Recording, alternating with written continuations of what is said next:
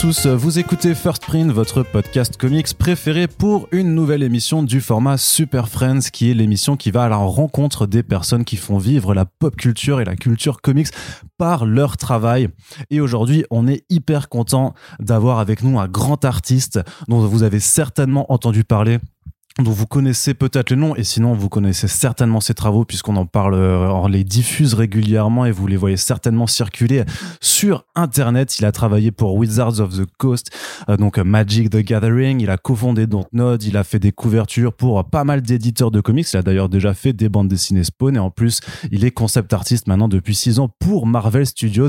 Alexis Briclot est avec nous. Salut Alexis. Salut et puis ben merci de me recevoir déjà. Je suis Euh, content d'être là? Ouais, bah j'espère bien puisque le studio est quand même super euh, super feng shui comme euh, j'aime le dire. voilà, il est très très bien. Donc euh, mais merci à toi par contre d'avoir accepté l'invitation. Alors c'est vrai que nous on est complètement euh, on est un peu à vénal donc euh, si on t'invite aujourd'hui c'est parce qu'il y a une actualité. Donc on va en parler euh, en fin de ce podcast puisque forcément on fait un peu c'est un peu comme euh, les émissions tu sais de justement de de connaître tout ça, de faire de la promo et tout ça des Ouais. des, des artistes. Bah, sinon, je serais pas venu, hein, effectivement. c'est vrai?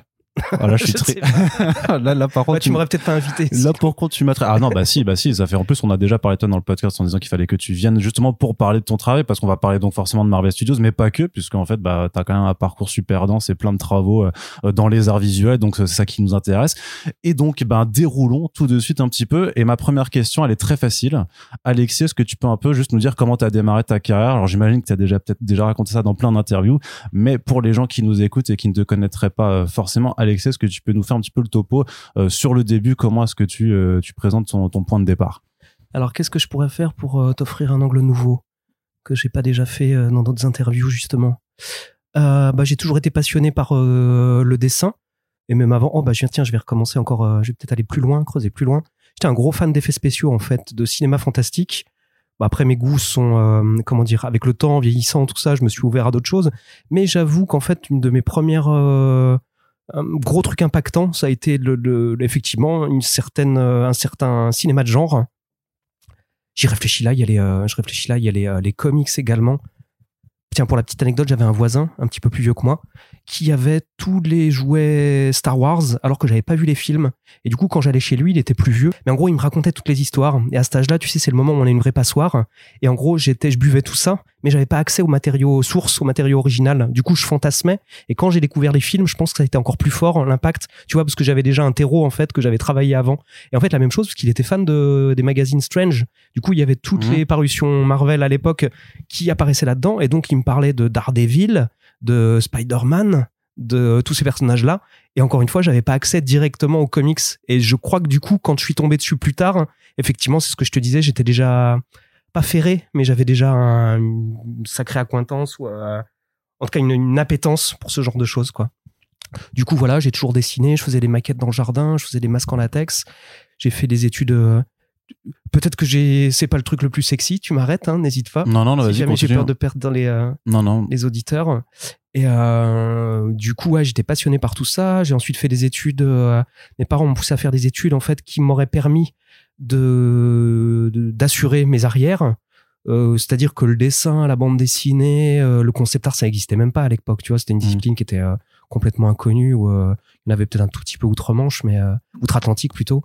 Du coup, c'était. Donc, donc, juste pour situer, donc t'as 44 ans. Donc Ouais. à cette on, époque-là. on demande pas l'âge des, des dames d'habitude, non? Ouais, mais du coup, bah, t'es, t'es ni une dame, et moi, de toute façon, je respecte pas les règles. Donc, euh, voilà. Mais c'est juste Ouais, pour situer, quand tu dis à l'époque, voilà, donc dans les années 80, je dirais. Euh, Entre 80 et 90, ouais. 90, ouais. ok. Effectivement, ouais. Il y avait ce côté même, tu vois, et Internet n'était pas là.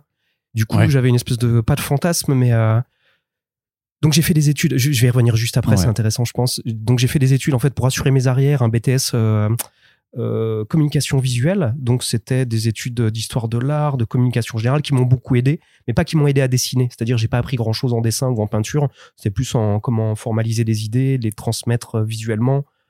Il y avait, enfin, je- j'apprécie, ça m'a apporté beaucoup. Je pense que j'aurais peut-être pu aller plus vite dans ma discipline, mais tu sais, parfois justement, c'est bien de d'avoir un parcours un petit peu, euh, comment dire, euh, j'allais pas dire chaotique, mais Atyp- différent. Atypique?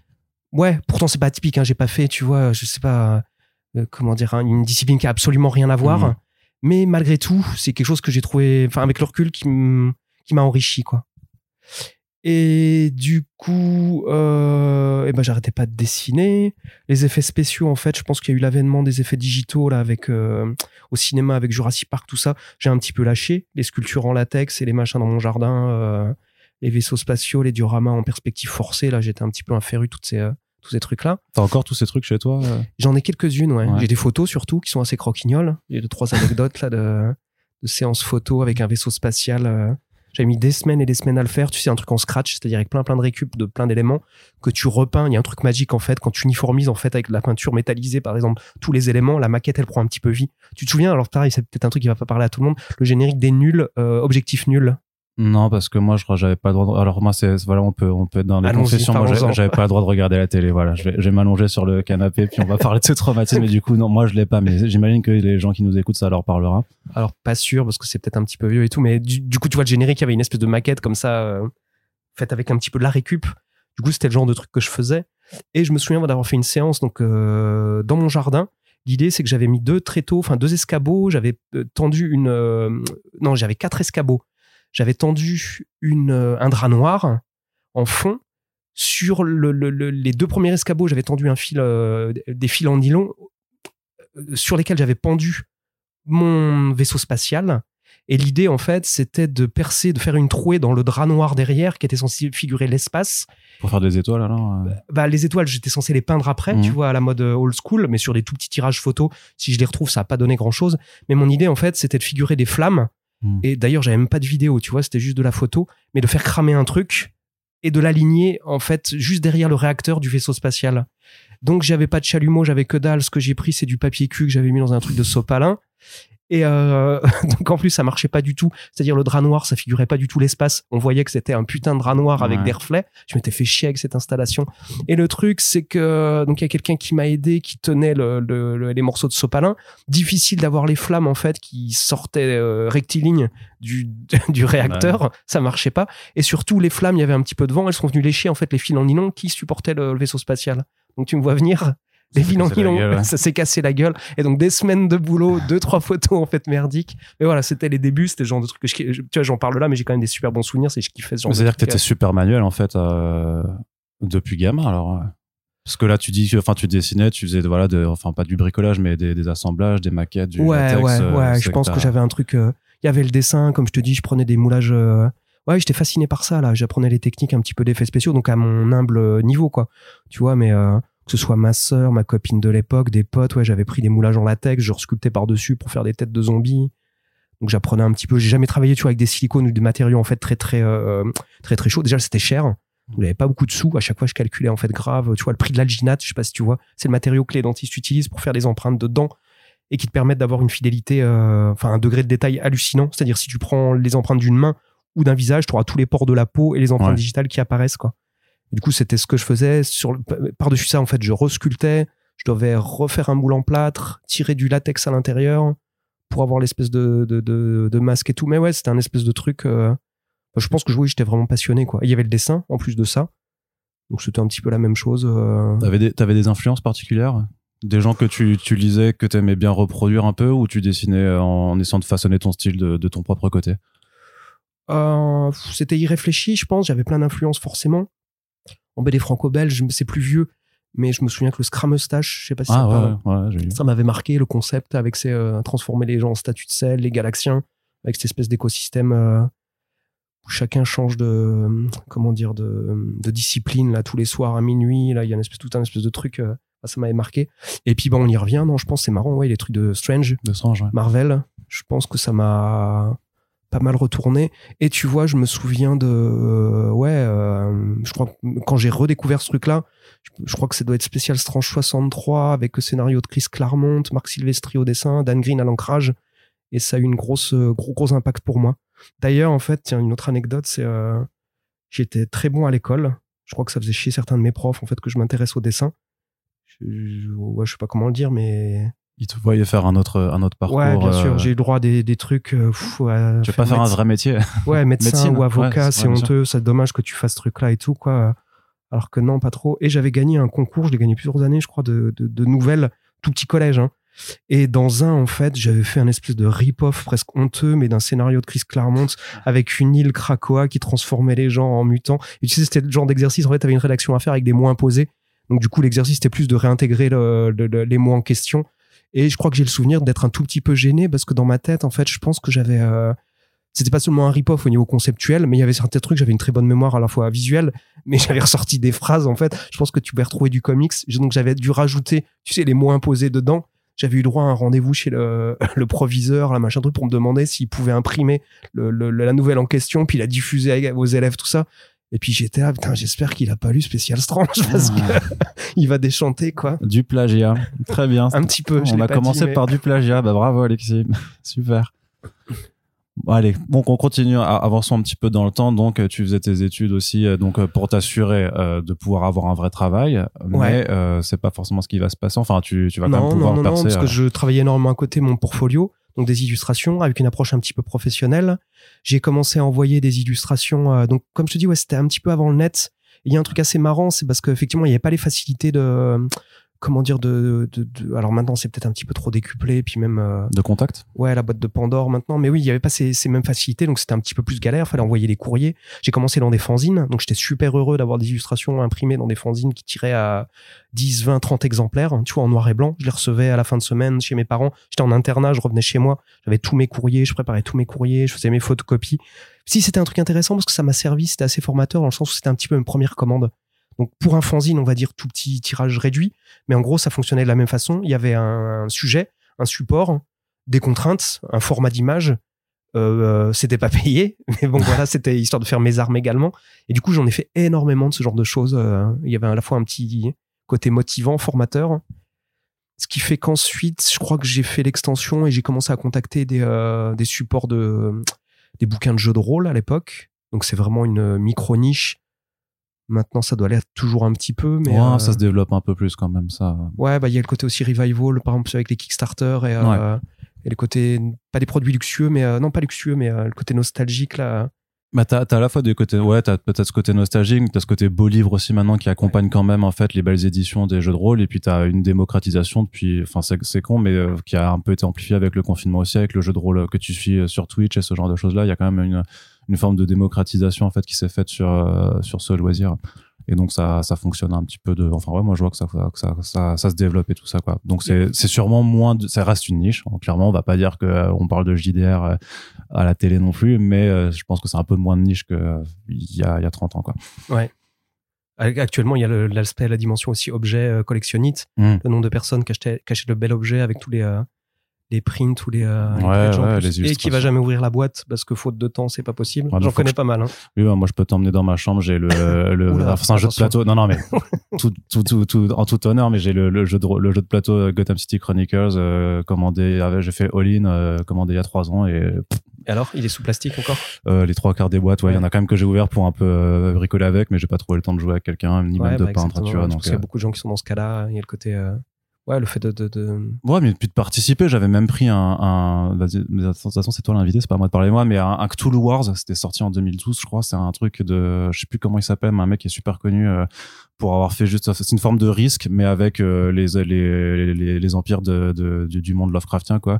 Et donc t'as des énormes figurines de Cthulhu de Nyarlathotep et tout ça qui sont incroyables mais alors là c'est risque c'est plus accessible que du jeu de rôle non?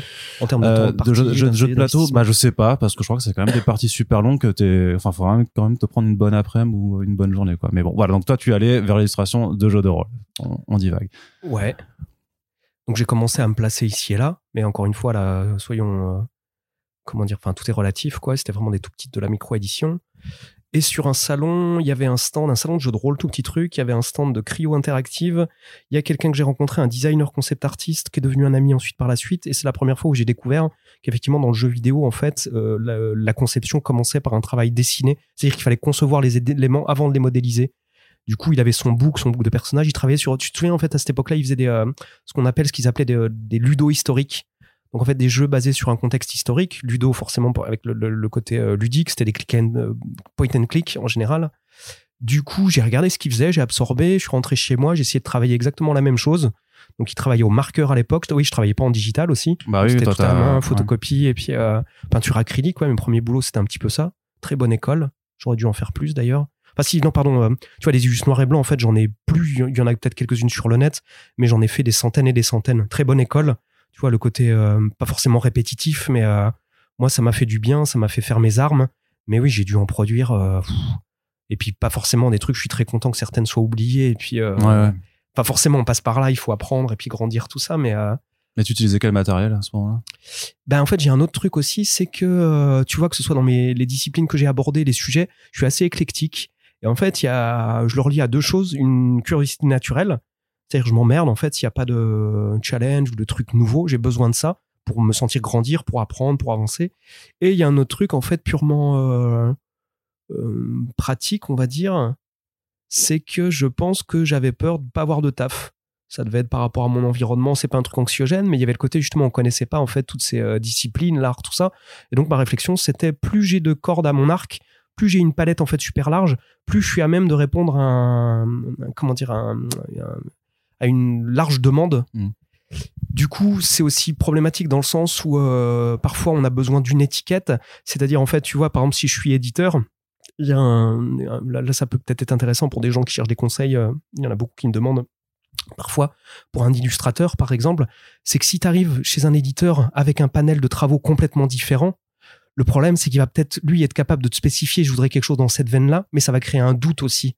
Par exemple, c'est très con, mais il va regarder ton travail. Si tu finis par une pièce en fait complètement différente ou un petit peu moins bien que le reste, l'idée en fait qui va peut-être germer en fait dans sa tête, c'est eh merde. Et s'il m'amène, je lui commande ça. Et s'il m'amène cette bouse ou il s'amène ce truc dans cette dans cette veine-là alors que j'en veux pas. Du coup, moi, il y avait cette espèce de truc en fait où même à l'école, j'essayais tu vois d'alterner les disciplines. Donc, je travaillais à l'acrylique, je travaillais à l'aquarelle. Je dis pas que j'étais bon dans tout, tu vois, mais il y avait cette espèce de truc où à chaque fois, je me remettais un petit peu en danger. Et je crois qu'au niveau professionnel, c'est ce que j'ai essayé également. Même en noir et blanc, tu vois, il y a des fois, j'essayais un truc, euh, tu vois, ça va être une série d'illustrations en la vie au noir et blanc, donc complètement différent qu'un travail, euh, tu vois, où ça va être du trait assumé, très BD. Il y a d'autres fois, ça va être de la brosse, euh, comment dire, stylo pinceau, avec des noirs et blancs plus marqués. D'autres fois, des trucs au rotring. Enfin bref, c'était un espèce de truc où j'adorais faire ça. Il y avait le côté découverte, le côté remise en question. Et puis c'était ouais, je, pense ouais, cette espèce de truc, le fait d'être capable de vraiment de dans ma tête de répondre à la commande. La même idée, tu vois, je me disais en fait, je suis pas capable ou comme dire si c'est dur d'avoir du boulot en illustration, en BD ça allait encore plus parce que j'allais pas à l'époque, je pouvais pas signer un album, enfin c'est extrêmement euh, euh, chronophage et puis c'est un investissement énorme. Mais je me disais voilà, s'il y a quelques pages BD à faire ici et là, voilà, ça peut être cool si je peux répondre à cette commande là. Donc il y avait cette dimension là. Du coup, j'ai découvert aussi le design jeu vidéo, comme je disais. Donc là, pareil, ouais, c'était plus. euh, bah là, j'ai appris une technique particulière. C'était euh, ref en noir et blanc. Bah, Oui, parce qu'il y a un rapport à la production en jeu vidéo. Là, je veux dire, c'était dans une boîte chez Cryo. Et t'as un côté, euh, t'es pas chez toi, t'as pas le temps que tu veux. C'est qu'il faut alimenter une production. Il faut rentrer dans un cadre de production. Ah, Dans un calendrier aussi. euh, alors, Ouais, exactement. Le calendrier est super important. Du coup, la technique, elle va aussi en adéquation. Avec, enfin, tu la développes, tu la choisis aussi en fonction de, de ça. D'où maintenant l'utilisation, la démocratisation là, de l'outil digital qui permet une rapidité de retouche, pas seulement de retouche, mais d'envoi. Tu vois, t'as pas de scan à faire. euh, tu peux faire plein plein de variations rapidement. Enfin, il y a vraiment un côté euh, rester compétitif. Du coup, moi à l'époque là, c'était euh, en général du des crayonnés sur du papier. J'arrive plus à me souvenir comment ça s'appelait. Mais euh, enfin bref, on faisait une photocopie sur un papier spécifique et après je travaillais avec des feutres Pantone, donc une euh, batterie de plein plein de feutres différents pour avoir tous les dégradés, euh, tout ça. Donc ça c'était un peu mes premiers travaux. Et donc j'ai alterné entre, euh, bah c'est exactement ça, tu vois, illustration pour des jeux de rôle. Quand je- j'en parlais, il y avait un terme que je, je réutilisais là, qui je trouve que je, qui, ouais, je trouve, pardon, résume bien en fait cette approche-là. C'était une espèce de dynamique exponentielle. C'est-à-dire en fait, je euh, bosse à fond sur un truc, j'essaie de donner le meilleur en fait de ce que je peux faire à ce à ce moment. Ça sera vu par quelqu'un, mais pas tout de suite. Il faut que ça soit édité, que ce soit publié, que ça circule. Il y a des chances que la personne me rappelle ou d'autres personnes me rappellent parce qu'ils auront vu ce travail-là, mais ça va porter ses fruits en fait plus tard. Donc il y a une espèce de truc garder la foi, continuer à avancer, croiser les doigts là pour qu'on justement me rappelle. Parce qu'au début c'était pas non plus la la, folie. hein. Enfin ça a été dur. euh. J'ai des souvenirs là d'être devenu à Paris. euh, Putain là je vais faire mon petit euh, Calimero là, mais non c'était c'est cool, mais d'être passé chez un éditeur jeu de rôle qui habitait Montreuil. Il y avait une grève du métro. J'habitais pas Paris, je connaissais pas. Je me suis tapé Paris tout en diagonale pour aller de l'autre côté, là, je crois, à Ballard. Il pleuvait. J'avais mon bouc sous le bras.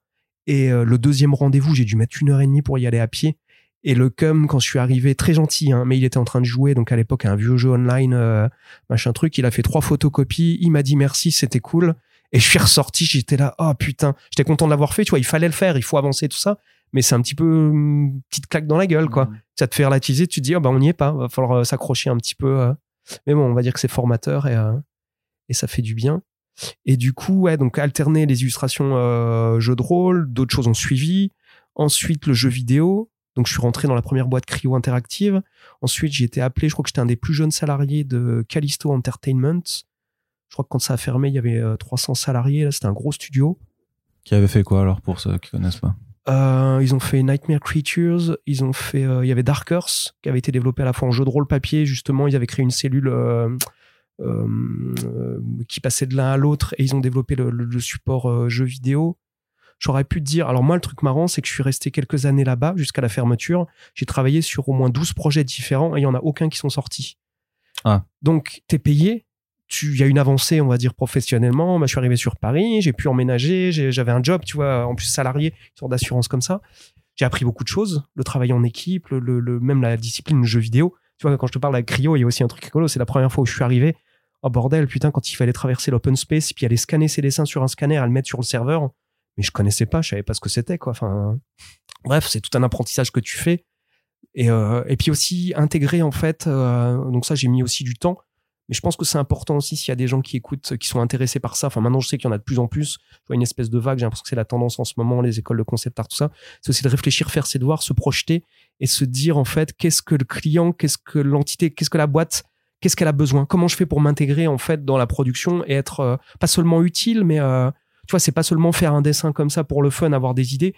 C'est à quel moment, en fait, je dois faire ça pour pouvoir le partager, pouvoir alimenter la machine, pour pouvoir servir les artistes 3D, pour pouvoir servir le game designer, le game director. Enfin bref, c'est essayer d'avoir une conception, euh, comment dire, euh, globale plus large de, de la production et de comment tu t'intègres au mieux là-dedans. Surtout que vraiment par rapport à l'aspect jeu vidéo, t'es complètement en fait le maillon d'un, enfin t'es un rouage dans un dans une énorme machine en fait. Tu, tu travailles pas que pour toi en fait. C'est ce qu'on te demande, c'est tu dois forcément réfléchir à, à tous les gens qui travaillent autour de toi et qui vont avoir besoin de ces illustrations aussi. Mais alors avec soit avec des des, bah, des besoins visuels, mais aussi des besoins narratifs ou des besoins même de game design ou de, ou de gameplay. Alors Ouais, carrément. Il y a vraiment un gros, gros travail d'équipe, travail collectif, où l'un peut influencer l'autre. Et effectivement, il y a le côté, euh, tu bosses pas que pour toi. Mm. Il y a un pote, euh, bah, Benjamin Carré, là, illustrateur, concept artiste, qui m'avait sorti un truc à l'époque, euh, enfin, c'est pas à moi, mais qui était assez intéressant. Là, il présentait, il parlait de notre travail comme euh, un travail un petit peu de cadeau. C'est-à-dire, en fait, tu sais, euh, que ce soit pour un film ou jeu vidéo, t'as le support texte initial, c'est-à-dire t'as l'écriture, t'as le premier, la première mise à plat en fait des idées, et la première fois où tu vas avoir une interprétation visuelle du concept, c'est avec les concept art. Du coup, à moindre coût, c'est-à-dire il n'y a pas besoin de faire de la 3D, il n'y a pas besoin d'engager en fait euh, de- des tonnes d'argent, mais c'est la première fois où tu vas avoir une impulsion, enfin un feedback visuel de ce à quoi ça pourrait ressembler.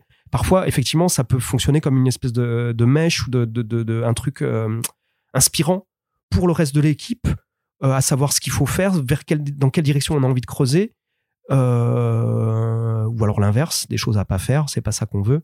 Ça c'est un autre débat, mais ça fait partie, ça fait partie du taf aussi, hein, le nombre de choses ouais, qui est jeté à la poubelle. Et euh, mais oui, du coup, t'as vraiment un côté euh, rouage d'une machine qui peut être dur. Tu vois, je le sais encore, même encore maintenant, là, il y a une grosse, grosse partie de mon taf qui termine à la poubelle. Même si je suis très soigné, j'ai des, comment dire, j'ai des excellentes conditions de travail, tout ça, mais c'est, c'est un problème de riche, peut-être dans le sens où euh, je, je peux pas me plaindre réellement. Mais je crois qu'on est tous pareils, on a besoin de, de, créer quelque chose de concret, surtout à l'heure actuelle, tu vois, par rapport à ce qui se passe dans le monde et tout. Euh, euh, comment dire Le besoin de, de, trouver du sens. Et si tu fais un taf et que même si t'es rémunéré, t'es bien payé, ça m'est arrivé, hein, des fois des mois de boulot qui partent à la poubelle, que je verrai pas à l'écran ou un truc comme ça. Donc, ok, je mets ma casquette de j'ai bossé, il kiffe ce que je fais, ce que je produis, sinon il me rappellerait pas. Et ça nourrit la machine. Mais il y a quand même un côté, tu dis, ah putain, surtout tu t'attaches si tu veux être intense et puis faire du bon travail, c'est que tu te, te, te, comment dire, t'investis dans ta tâche, t'y mets du tien. Moi, je me projette beaucoup, je réfléchis beaucoup, je gamberge, je prends des notes, j'accumule le truc, je suis passionné et voilà. Et du coup, la déception, elle peut être d'autant plus rude. Mm. Du coup, bah, je sais qu'avec le temps, j'ai dû développer des euh, sortes de, de, de systèmes de défense par rapport à ça. Ouais, une carapace un peu. Exactement. euh, Ouais, c'est super important. Moi, c'est un truc en tout cas que je ramène souvent. Encore une fois, quand j'échange avec des jeunes illustrateurs ou, ou pas forcément jeunes, mais ou concept artistes, tout ça. Moi, j'ai trouvé ma façon de faire. en plus, je pense que j'évoluerai avec le temps. C'est mes projets à côté. C'est-à-dire, euh, j'ai une BD énorme. Là, il y a mon artbook là qui va sortir. Euh. donc, c'est d'autres projets qui me permettent d'être euh, ou encore même des illustrations plus rapides. C'est-à-dire, des fois, je prenais des illustrations, tu sais, où j'ai une commande et le mois d'après, ça va être imprimé. J'ai très peu d'interlocuteurs. Hein. Enfin, comment dire, c'est pas une machine énorme. Je fais, j'exécute mon illustration. C'est plaisant, j'ai du fun ou une peinture pour moi, ça peut être plein, plein de choses différentes. Mm. Mais surtout, je la vois paraître et il y a peu d'intermédiaires. Et du coup, ce qui fait que je me ressource et quand je reviens dans la grosse machine, je suis plus à même d'encaisser en fait les, euh, les aléas, de, les déceptions, les il faut changer tout ça. Et en plus, il y a un truc que comment dire, c'est que j'apprécie aussi, tu vois, la grosse machine. Il y a quelque chose de plaisant de faire partie, d'avancer avec l'équipe, de nourrir la machine. Mm. Euh, si je fais un truc que j'ai un super retour de, du réal, je me dis ah putain c'est cool. Euh, Parfois, ça m'est arrivé, je sais plus sur quel film, un mec qui m'écrit sur Instagram qui faisait partie d'équipe. Je sais plus même d'ailleurs si c'était, il y a eu les cascadeurs, un mec de, l'équipe cascade et un autre mec de, de, de VizDev, c'est-à-dire, euh, non, VizDev c'est nous, pardon, d'effets spéciaux, qui me disait, ah, on a vu tes visuels, ils ont pas arrêté de circuler sur la prod. En fait, moi, je les envoie, tu vois, à mon interlocuteur, mais là, je parle, pardon, je suis parti très loin, Marvel Studio, mais mmh. je suis pas là, en fait, je sais pas qu'est-ce qu'ils font de ces dessins-là. Tu vois, ça circule sur un serveur, et je sais pas que c'est envoyé enfin je connais pas les détails sur à qui c'est envoyé dans une boîte de VFX, euh, que c'est affiché sur un mur, que ça va circuler, que ça va être la référence choisie, tout ça.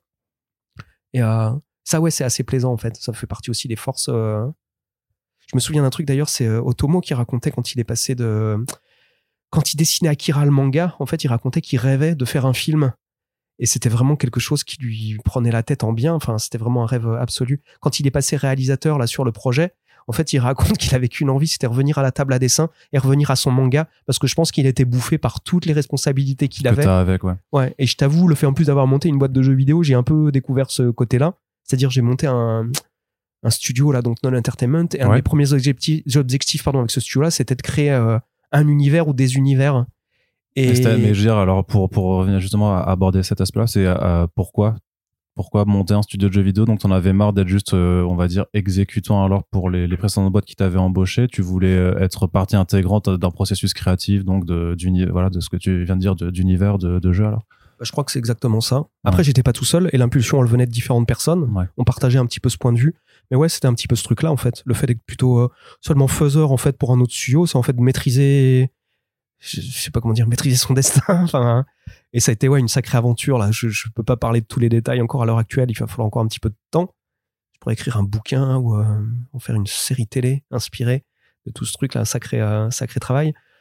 Et euh, parce que tu étais directeur artistique aussi alors. Directeur artistique, cofondateur, donc je faisais partie des associés avec. Euh, par exemple, j'ai un, un de mes associés en fait qui avait calculé, c'est qu'une année, donc créer un studio, c'était euh, créer euh, l'IP, le contenu, tout ça, mais il y avait aussi créer la structure. Parce que pour faire un jeu vidéo, nous, on avait des grosses, grosses ambitions. C'était démesuré. Franchement, il y a des fois, mais on, même avec le recul, même sur le moment, on se disait, mais on a fumé du crack.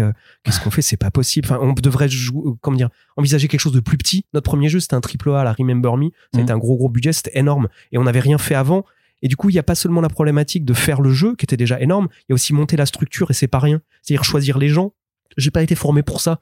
Mais ce que me disait mon associé, c'est que justement, à un moment, on a passé une année, en fait, on a passé un tiers de notre temps en entretien d'embauche bah à, choisir les gens. Mm. On a appris des choses. Par exemple, je me souviens d'avoir eu des conseils de, d'autres personnes annexes et croire en ces. Euh, c'était un Américain, un Français qui vit aux États-Unis. là. C'était l'ancien boss de, de Naughty Dog, Christophe Balestra, qui nous avait sorti un truc. Là, c'est euh, Believe Your Guts, croire en ses, euh, en ses tripes. Si tu fais un entretien, il y a un truc. On est plusieurs, tu vois, on est cinq. Il y a une personne de l'équipe qui peut pas blairer la, la personne de l'autre côté on en parle, mais le choix est déjà fait, on ne prend pas en fait. Mm. Et il y a ce côté, tu sais, euh, je sais pas, il y a une métaphore avec les équipes de, de sport, hein, euh, jeu collectif. Tu vois, Jordan, il a commencé à gagner les championnats avec les Bulls là quand il s'est mis à ouvrir son jeu et à faire euh, comment dire grandir ses partenaires. Tout seul, c'était, il avait des putains de scores ou des trucs comme ça. Mais comment dire, pour avancer, pour gagner le titre, il avait besoin en fait de bosser avec les autres. Mm. Et là, je parle pas du tout de moi, je parle de n'importe qui tu vois enfin le fait d'avoir quelqu'un qui soit capable de même si c'est pas le meilleur dans sa discipline, s'il est ouvert et qui kiffe de bosser avec les autres, ça sera clairement beaucoup mieux en termes de résultats. Puis après, il y a un autre truc aussi, hein, d'autres problématiques comme, euh, comme dire, c'est un choix de vie, mais euh, là, on a essayé de travailler aussi là-dessus. À l'époque, hein, je sais que ça a pas mal changé, la philosophie de la boîte et tout, mais c'était de se dire, euh, mon modèle, c'était un petit peu Pixar. Si on a des gens, en fait, comme n'importe qui, qui passent 8 heures de leur vie sur un projet, euh, bah, c'est important de, de, de, leur offrir ou de travailler sur des conditions de travail qui soient cool. parce que c'est pas rien à la fin de la, semaine. euh, enfin, c'est un rapport au travail avec euh, qualité de vie, là, tout ça.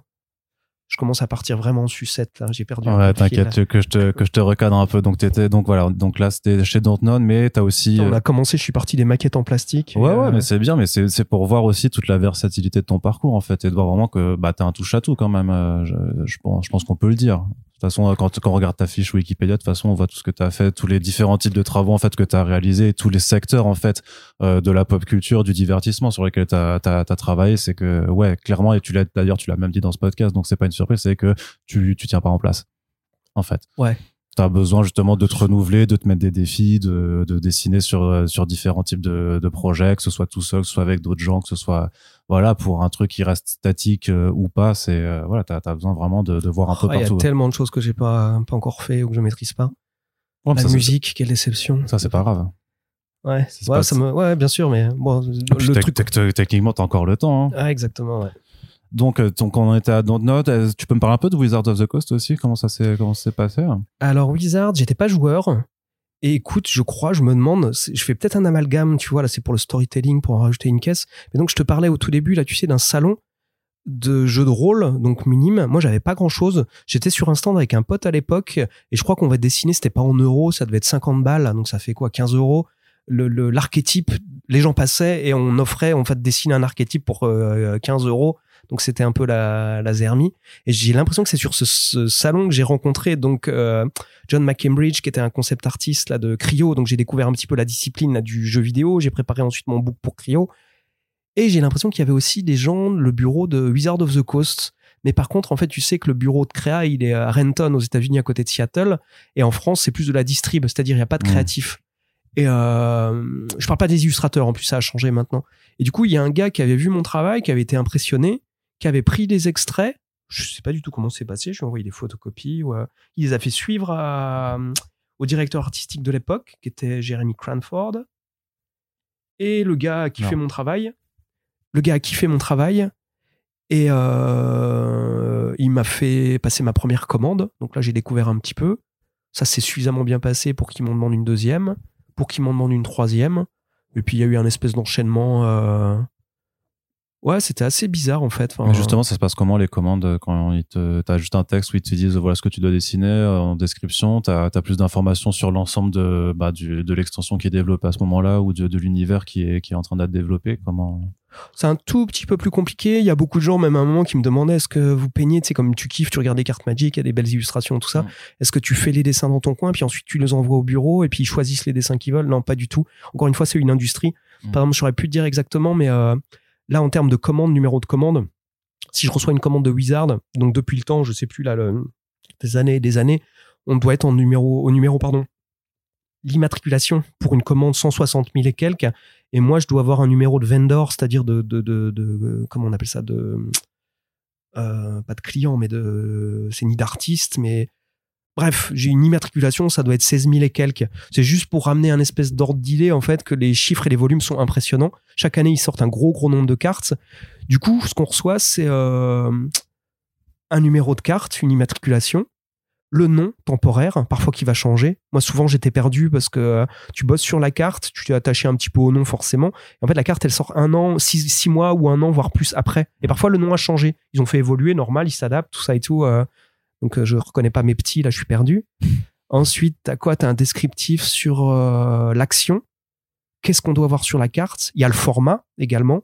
Parce que maintenant, tu sais qu'il y a de plus en plus de formats, des fois à bord perdu. euh, les Planeswalkers, on les travaille de format vertical, c'est-à-dire tu as la, la- la fenêtre image dans la carte. Le principal doit être dans la fenêtre image supérieure de la carte, mais en fait, ton illustration, elle doit être conçue de façon verticale pour pouvoir fonctionner indépendamment, pour être mise en avant en marketing ou différentes Ouais. choses D'accord.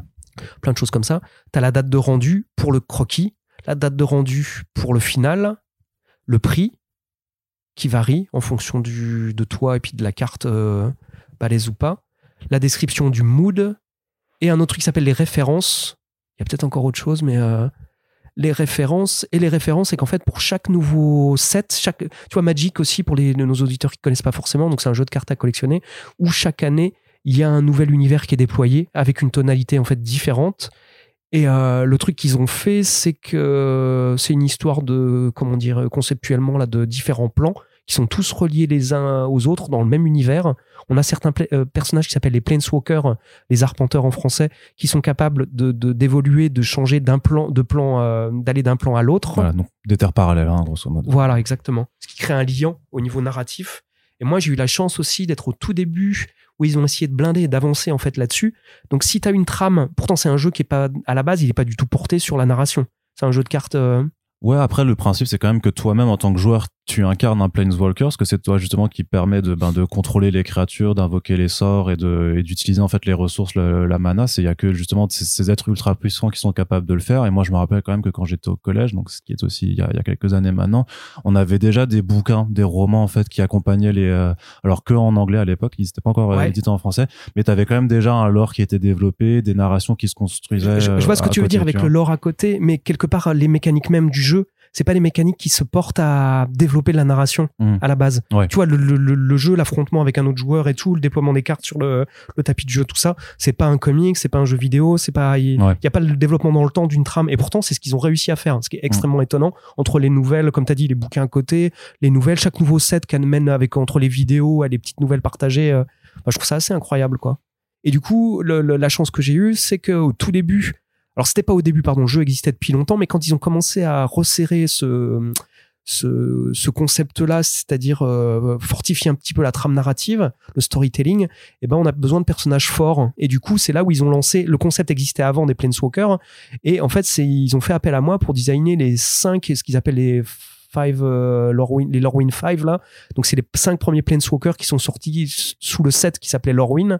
Donc il y a Chandra, la belle Chandra, la belle Liliana, Garuk, Jace et puis euh, Adjani.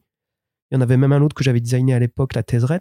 Et donc j'ai de la chance parce que 15 ans après, c'est encore des personnages majeurs. Mmh. Donc il y en a, j'en ai créé d'autres aussi ou j'en ai designé d'autres là qui sont morts depuis. J'ai aussi la chance parce que je pense que maintenant, en fait, ils demanderaient pas au même artiste de créer les cinq euh, personnages. Ils m'ont expliqué aussi à, l'époque. après toi, c'était pour avoir une. J'imagine qu'ils ont demandé à la même personne pour avoir une, une forme de d'harmonie graphique en fait. ouais, mais maintenant, je pense que je suis pas sûr qu'ils le feraient de la même façon donc je m'estime extrêmement chanceux, tu vois, comme tu, tu dis là, c'était ce développement en fait, une sorte de cohérence euh, graphique. Et je crois qu'il m'avait choisi aussi parce que j'avais un profil un petit peu pas atypique, mais euh, comme je bossais dans le jeu vidéo et les comics, j'avais fait des couves de super-héros, tout ça. Mmh. Il cherchait forcément des personnages, à, enfin, il cherchait à développer une dimension iconique pour ces personnages-là.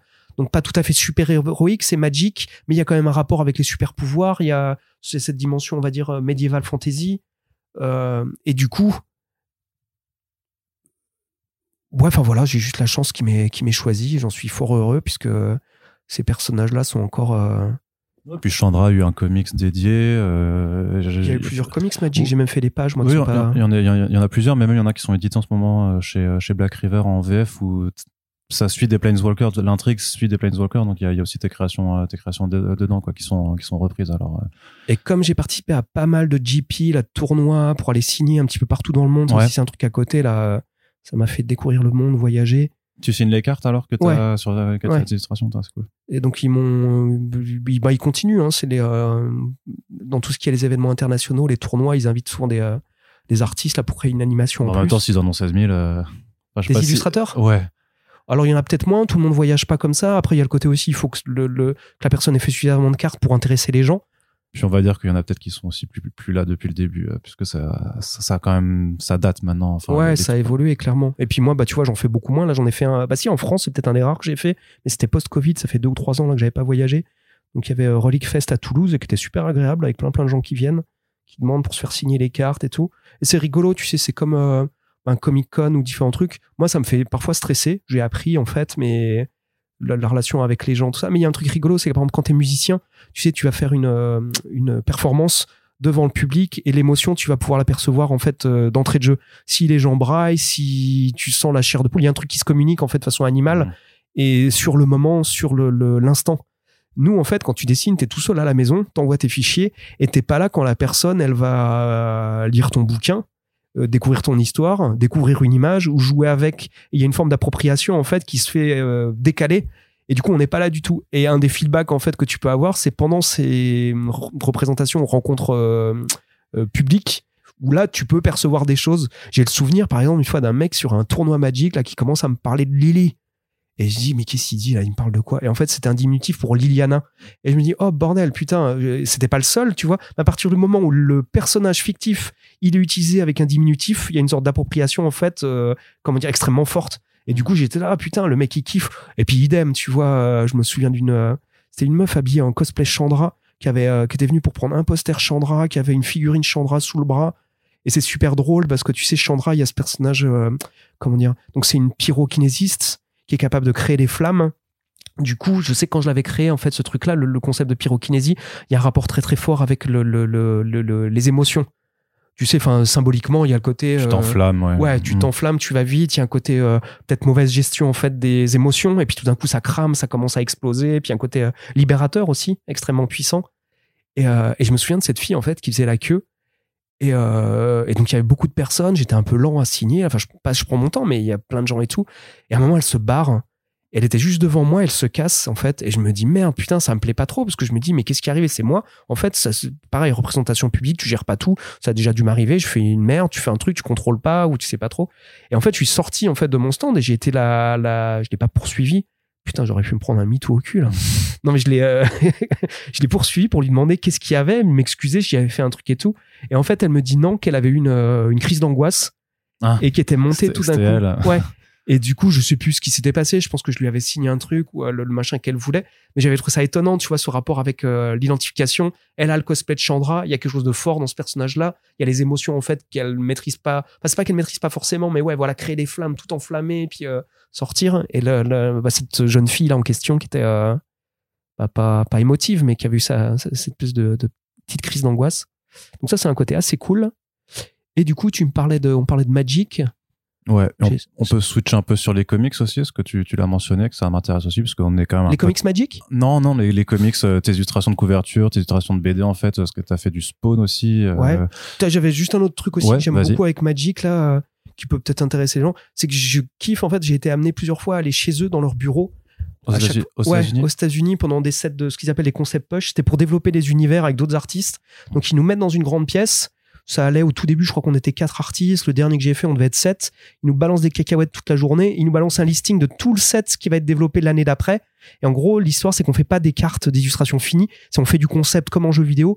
Euh, Moi, parfois, je tombe deux à trois concepts par jour en mode super hardcore. Il y a des fois, je me suis fait des petits défis là-bas. Et l'idée, c'est qu'on a un grand mur dans lequel, euh, sur lequel tout le monde va afficher en fait ses concepts. Et pendant ces trois semaines-là, l'idée, c'est de poser toutes les fondations de l'univers qui va être fait euh, l'année d'après. Qui va être tous ces travaux-là, ils vont être condensés. Il y en aura d'autres qui vont être faits. Ils vont être condensés dans une, un gros style guide, une espèce de bible graphique, qui ensuite va être transmise à tous les illustrateurs quand tu fais une carte. Et voilà, tu me demandais ce qu'il y avait en termes de contenu sur le brief d'une carte. En fait, souvent, il y a aussi regarder le style guide de l'univers et pour cette carte-là, vous inspirer des environnements, des décors entre la page 173 et 175, par exemple. Tu vois ce genre de choses. Du coup, c'est assez excitant. J'ai des, je, je kiffe parce que, euh, comment dire, ouais, je pense que tu vois, j'étais un petit peu stressé au début. J'avais pas le très bon niveau d'anglais euh, Mhm. d'y aller, passer trois semaines là-bas, là, dans leur bureau, rencontrer les gens, mais c'était assez excitant, développer l'univers. Enfin, j'ai des très bons souvenirs en fait de tous ces événements. euh. Et puis le fait, encore une fois, c'est pas la même chose que faire une carte finie. Mais le fait de l'impression de bosser en équipe, il y a aussi un truc que j'ai trou- trouvé- toujours trouvé assez singulier, c'est euh, le fait de se retrouver avec d'autres artistes qu'on connaît pas avant, d'établir un lien en moins de trois semaines, collectif et collaboratif, ce qui est pas toujours le cas. Parfois, tu sens des réticences, tu sens que t'as pas le même feeling avec d'autres personnes, mais souvent, eux, je pense qu'ils choisissaient aussi des gens qui étaient à même de faire ça. C'est-à-dire, encore une fois, pareil, ils vont pas prendre un bon illustrateur, parce qu'il y a parfois des bons illustrateurs qui sont mauvais concept artistes. Ils vont être capables de policher les images, soit de les faire avec un brio euh, génial, mais c'est pas les rois pour avoir la bonne idée, ou la bonne structure, ou le bon costume. Même ça va être un peu has-been ou mauvais goût. Je me souviens, ils en avaient parlé. Effectivement, il y a des exemples concrets de, bah, on va dire, déception. Enfin, c'est un autre savoir-faire, quoi. Et du coup, ouais, je suis assez, j'ai toujours été assez surpris, ouais, du truc. euh, Enfin, moi, j'aime bien quand tu commences, tu sais, ça fait quelques jours que tu connais la personne et t'arrives à établir un di- dialogue avec, et tu sais, tu vas balancer des idées, tu rebondis. Tu sais que tu vas pas vexer la personne, mais tu rebondis sur les idées qu'elle a balancées. Idem, toi, elle va s'approprier des trucs que tu as balancés pour les pousser un petit peu plus loin. Et ça, je- moi, je sais que j'aime bien. C'est un, particulier, mais c'est un truc assez excitant, euh, travail collaboratif qui monte comme ça, qui grossit, euh, assez cool, quoi. Dire que vous n'êtes pas mis en compétition en fait, vous êtes vraiment invité à collaborer entre vous. Ben, c'est l'idée, même si. c'est pas euh, pro- euh, mettez toutes vos idées puis on choisit la meilleure, c'est non, c'est euh, mettez vos idées puis nourrissez-vous des idées des autres pour en amener encore d'autres. bah, je trouve qu'il y a un petit peu de ça, quoi. Alors par contre, on doit tous être un petit peu compétitifs parce que bah il faut quand même montrer que tu fais des choses bien pour que les gens se retiennent, tout ça. Je pense qu'on a en plus il y a l'ego d'artiste, on est tous pareils. Mm. Tu veux créer des choses, t'as envie d'être aimé, t'as envie d'être vu, tout ça. Et euh, oh merde, tu viens de me faire penser à un truc. Le côté compétitif. Euh... Oh si, j'y suis allé une fois et je crois que la première semaine, j'arrivais pas, ils ont pas arrivé à me brancher une machine. Et tu sais, c'est comme c'est une grosse structure, Wizard of the Coast, c'est un gros bureau. Il faut demander à la partie euh, IT là. euh, et du coup, pendant trois jours, j'avais pas de machine et je me dis merde, putain, je viens de, je viens d'Europe, ils ont payé l'avion, tout ça, ils m'amènent et tout. Et en fait, je peux rien foutre. Et je me sentais mal. C'était, tu vois, la faute, elle était pas chez moi. Donc j'avais commencé à prendre un carnet de crowbar puis à dessiner, mais j'ai pas la même rapidité d'exécution, la même qualité, Mm. tu vois, en crayon crayonné que- qu'en couleur. Et je me souviens d'avoir super stressé. Je m'étais dit merde, putain, c'est comme si j'étais payé à rien foutre là et d'être euh, sentir le stress qui monte alors que j'y étais absolument pour rien. Mais euh, enfin bref, hormis tout ça, ouais, c'est quand même des super souvenirs. euh, C'était compliqué pour toi euh, la, la transition numérique quand t'es passé justement du, du manuel au, au numérique ou pas? Pas trop trop, ça s'est fait graduellement. C'est-à-dire en fait j'ai commencé, tu vois, la même chose que je faisais euh, dans le jeu vidéo, c'est-à-dire crayonner, pousser la structure, que ce soit d'un personnage ou un décor, et ensuite je faisais la mise en couleur au feutre. Du coup par-dessus entre guillemets. Et les feutres, parce que c'est moins chiant à manipuler que de l'aquarelle et encore moins chiant que de l'acrylique ou de l'huile où là tu dois préparer un setup monstrueux et euh, professionnellement c'est trop trop galère quoi. Du coup mes premiers visuels euh, numériques c'était souvent décrayonner des structures poussées et je faisais la mise en couleur derrière avec des couches par-dessus. Et petit à petit, j'ai découvert ce kiff en fait de, du tout numérique. Au tout début, c'était ouais, il y avait des trucs super excitants avec ce côté euh, extrême rapidité, puis il y a le côté de, de, de, de- pas de travailler à la ligne, mais comme une euh, sculpter la lumière, j'allais dire, oh, ça fait euh, sculpter la lumière, la lumière et la, et la couleur. C'est-à-dire en fait, tu dégraisses, tu poses des masses et tu montes ton image la structure, tu peux la dessiner à part, mais c'est une autre façon d'appréhender les choses et et il y a quelque chose de super cool. Tu vois, si le parallèle, en fait, je le ferais simple, imagine un peintre euh, sur le motif, il est devant son chevalet, il a toute sa palette à côté, et en fait, il va te poser les grosses masses, et puis en posant les couleurs claires et les couleurs foncées, bim, tout d'un coup, il fait apparaître, en fait, je sais pas, un décor. Et bah ouais, c'est exactement les mêmes principes, en fait, en numérique. Et il y a ce petit côté excitant, en fait, en allant, tu, peux aller très très vite, et tu peux commencer à créer une image qui devient parlante en ouais, je sais pas, en quelques, quelques minutes, euh, un petit peu plus pour qu'il y ait de la qualité, mais euh, ouais, c'était une euh, sacrée, euh, pas seulement découverte, mais euh, libération. et, ma- et, et à, et à présent, tu fais vraiment que du full numérique ou ça, ça te prend encore de, de travailler en, en tradi alors enfin? Alors, euh, pour ce qui est professionnel, par exemple Marvel, c'est quasiment tout, c'est tout du numérique. Hormis, moi j'ai une façon de bosser, je commence souvent avec des petits crayonnés, ce que j'appelle une mind map, dans mes carnets de croquis. C'est une façon de poser mes idées, de développer mes idées pour éviter le syndrome de la page blanche et être super efficace. C'est un truc que je faisais de façon un petit peu plus, euh, euh, comment dire, euh, pas bordélique, mais j'ai toujours fait un petit peu ça, mais depuis quelques années, je le fais de façon beaucoup plus structurée. C'est-à-dire, en fait, j'ouvre mon petit carnet, je commence à dessiner, je prends un petit peu de temps pour marquer le nom du projet au centre. Mon idée, c'est que j'ai envie de créer une page qui soit plaisante dans mon carnet, qui me donne envie d'y retourner. Par contre, en fait, comme je suis pas payé par le client pour euh, faire ce truc, il faut pas que j'y passe non plus toute la journée ou des heures. C'est un équilibre à trouver. Et ensuite, à ce moment-là, en fait, je vais aller regarder sur le net, euh, je vais lire des choses sur mon, ma commande, le personnage que j'ai à illustrer, je vais faire des recherches. euh, admettons, parlons pour Marvel, tu vois, je vais aller creuser euh, le wiki Marvel, mais également le, concept même du personnage. Tu vois, je prenais un exemple d'un un des premiers persos que j'avais designé là sur Thor Ragnarok, Thor Ragnarok, pardon, qui s'appelle Surter, une espèce de Mhm. gros démon de feu et tout.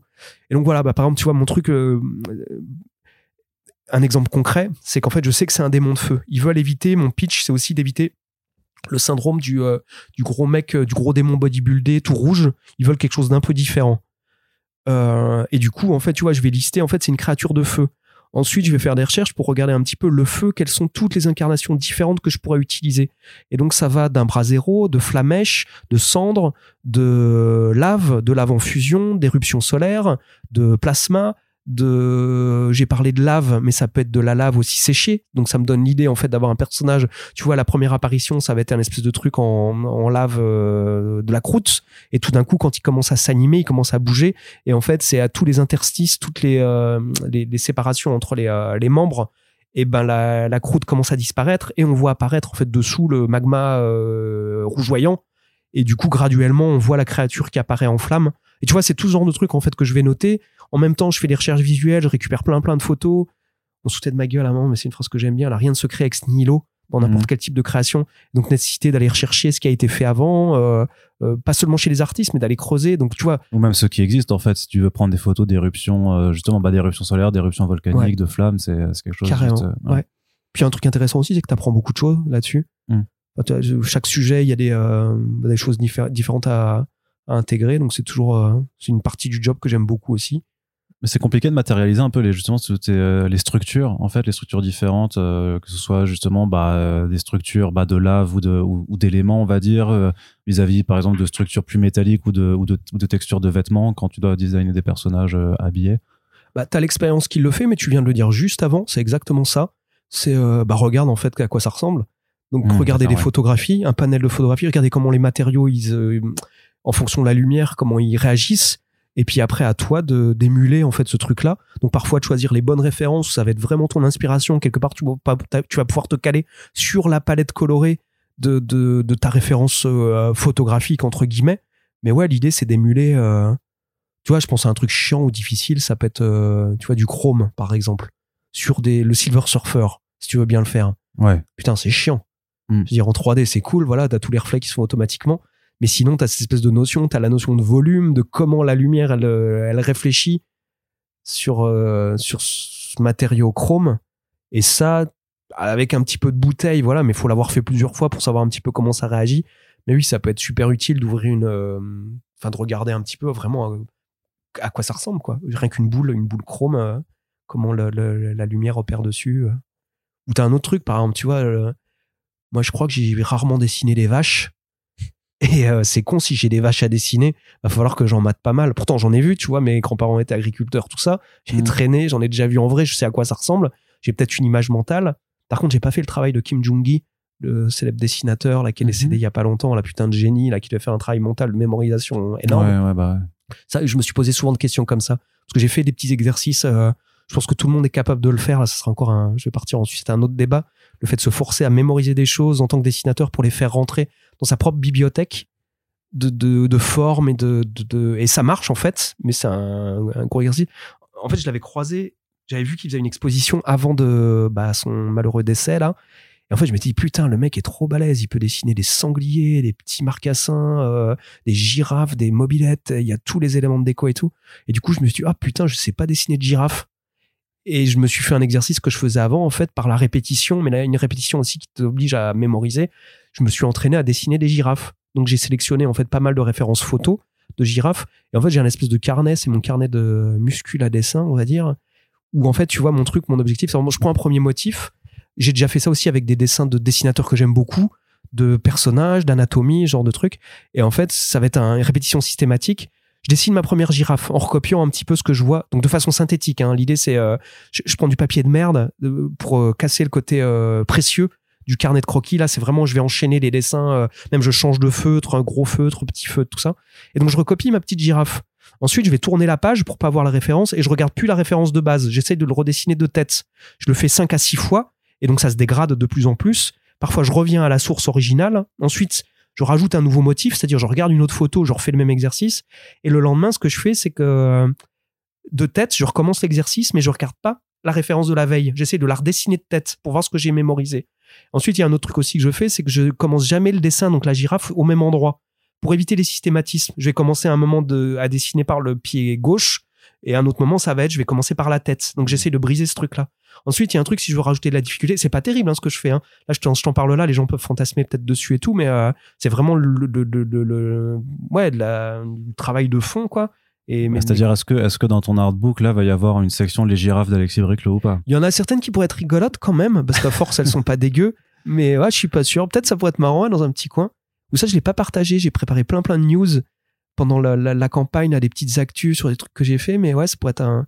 J'en parle souvent avec des, gens qui cherchent des conseils, des illustrateurs qui viennent me voir, tout ça. Ce truc, parce que je suis persuadé. Moi, chaque fois que je l'ai fait, ça m'a. Comment dire Ça m'a apporté au niveau dessin. Je voyais que j'avais des facilités ensuite, une sorte de. pas liberté de trait, mais. euh, Ouais, si, c'est comme tout, comme n'importe quelle discipline. Quand tu pratiques, et puis avec ce côté, euh, pas pratiquer bêtement, c'est- c'est-à-dire, euh, tu vois, comme je te dis, à chaque fois, un des exercices aussi, tu vois la girafe. Ben à un moment, je vais essayer. À la base, je la dessinais de gauche à droite. Enfin, elle est orientée de gauche à droite. Et le lendemain, je vais essayer de faire de tête, de, de la dessiner à l'envers, de droite à gauche. Mm. Donc d'inverser mentalement tout le dessin. Donc ça veut dire qu'il faut que je comprenne vraiment, tu vois, l'anatomie, les points de, de, de, de gravité, enfin tout le truc. Et euh, ouais, je pense que ça, du coup, c'est un super exercice parce que ça t'oblige à, comment dire, à vraiment, pas recopier bêtement, mais à intégrer les choses euh, dans le fond. Mm. Et ça paye sur la longueur, quoi. Ouais, moi, j'ai une proposition euh, communication incroyable, c'est que quand le podcast il sort en ligne, bah, tu feras une note avec un truc sur les girafes, comme ça, ça, ça se répond et tu peux intégrer le podcast en disant regardez, on a parlé des girafes dans le podcast, et ben voilà ah, quoi avec ça ressemble. l'explication. Ouais. Parce ouais, que je vais y parce que c'est pas carrément. trop malin ça comme truc. Ça serait Hein pas mal, ça Voilà, serait pas mal. Voilà, Il faut que je trouve des, des, des, des pages de Microbar, euh, des pages de complètement. Crowbar Bah, avec ça, c'est- qui soient pas trop trop dégueux. C'est toi l'artiste, maintenant tu dois, tu devras gérer, mais tu t'y es engagé. Maintenant, les gens ont entendu, ils veulent voir les girafes Pas aussi euh, sur le truc. Donc, je reviens un peu sur le fil quand même. Je voulais que tu me fasses un petit point aussi, juste sur les comics, un, un peu, parce que ça fait partie aussi de ton, euh, de ton panel de, de compétences. Donc, la BD en tant que cover artiste, mais aussi en tant qu'illustrateur de bande dessinée. Est-ce que tu peux un peu nous dire euh, qu'est-ce que tu as fait euh, dans ce domaine-là? Alors, j'ai fait de la BD franco-belge, quelques albums ou des collaborations à des albums collectifs, euh, différents trucs, les petites éditions, les gens de la table ronde chez Soleil à l'époque. Et en fait, le truc, c'est que donc je travaillais dans le jeu vidéo, je faisais beaucoup d'illustrations, et la BD, c'est vraiment, j'adore en fait ce média. Je suis tombé dedans quand j'étais petit, et euh, c'est un truc qui me tient grave à cœur. Comme je disais, j'ai un gros gros projet de BD. Là, c'est une sorte de marathon de fond à côté là qui me prend énormément de temps, mais euh, et et du coup, euh, plutôt que de m'engager sur euh, une trilogie ou des albums à l'époque, bah, je kiffais de pouvoir participer à des albums collectifs sur lesquels j'avais, tu vois, une dizaine, une quinzaine de pages à faire. Donc c'est très limité, je trouve, en termes de, de plaisir de lecture ou de finalité. Par contre, moi, en tant que faiseur, ça me permettait de faire mes armes sans m'engager sur un projet de zinzin. Et déjà, juste euh, torcher 10 pages ou 15, c'est déjà du boulot, quoi. J'ai même, pareil, tu vois, histoire d'éclectisme, c'est que j'ai fait... euh, souvent, j'ai essayé des styles différents c'est un petit peu la même problématique. Tu vois, je me dis, putain, si je dois signer un album euh, énorme, tu sais, avec, je sais pas, 200 pages ou 100 pages ou une trilogie, je sais pas quoi, putain, quel style j'utilise pour pas me faire chier? Quel style me correspond et me convient? Convient à la fois pour raconter le projet et puis euh, me permet aussi de m'éclater. Et du coup, je pense qu'à chaque fois, j'essayais un petit peu des styles différents. euh. Donc, il y a ça. Il y a aussi bah, les deux spawns, les deux graphic novels là, que j'ai fait. Donc le premier qui a été initié chez, euh, chez Semic à l'époque, et c'était une collaboration avec Todd McFarlane Production, qui a été diffusé, euh, enfin je l'avais fait avant, mais la première diffusion c'était dans les mensuels euh, français. Et euh, bon là pareil, c'était tu vois, c'était du noir et blanc et je faisais la, comment dire, Bah, je faisais à l'époque en traditionnel, donc j'ancrais à la main. Hmm. Ensuite je, je scannais et puis je faisais la mise en couleur numérique. Alors que maintenant, tu, tu ferais tout en numérique directement, quoi. Et bah pas du tout. Ah Mon deuxième spawn, je l'ai fait en fait tout numérique. Et euh, j'étais très content de l'avoir fait tout ça, mais je trouve qu'en termes de narration, c'est pas du tout un style. euh, Tu vois, j'ai changé, j'ai évolué en termes de goût, en termes de vision, de culture, tout ça.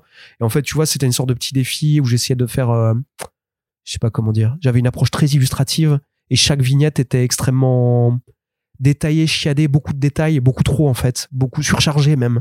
Dans la bande dessinée, je pense qu'il y a un rapport avec l'écriture et l'art de la synthèse également. Comment tu communiques en fait de façon simple, euh, ou même il y a un rapport le design de page, comment tu, tu transmets, comment tu, tu, tu- ah, tu travailles sur la lisibilité, la Mhm. transmission des informations. C'est-à-dire qu'à trop charger l'image, en fait, euh, tu le lecteur de ce qui est essentiel dans, dans, le fait, dans le fait que tu dois raconter quelque chose et pas Ouais, juste illustrer, euh, et faire on de se fait chier, l'illustration. ouais. Parfois, une, une bonne respiration avec juste un perso et puis un aplat derrière, ça peut être dix fois plus fort même. Alors déjà, tu vas gagner du temps, mais Ouais. ça peut être beaucoup plus puissant en termes de, juste de, de, lecture et lisibilité, quoi.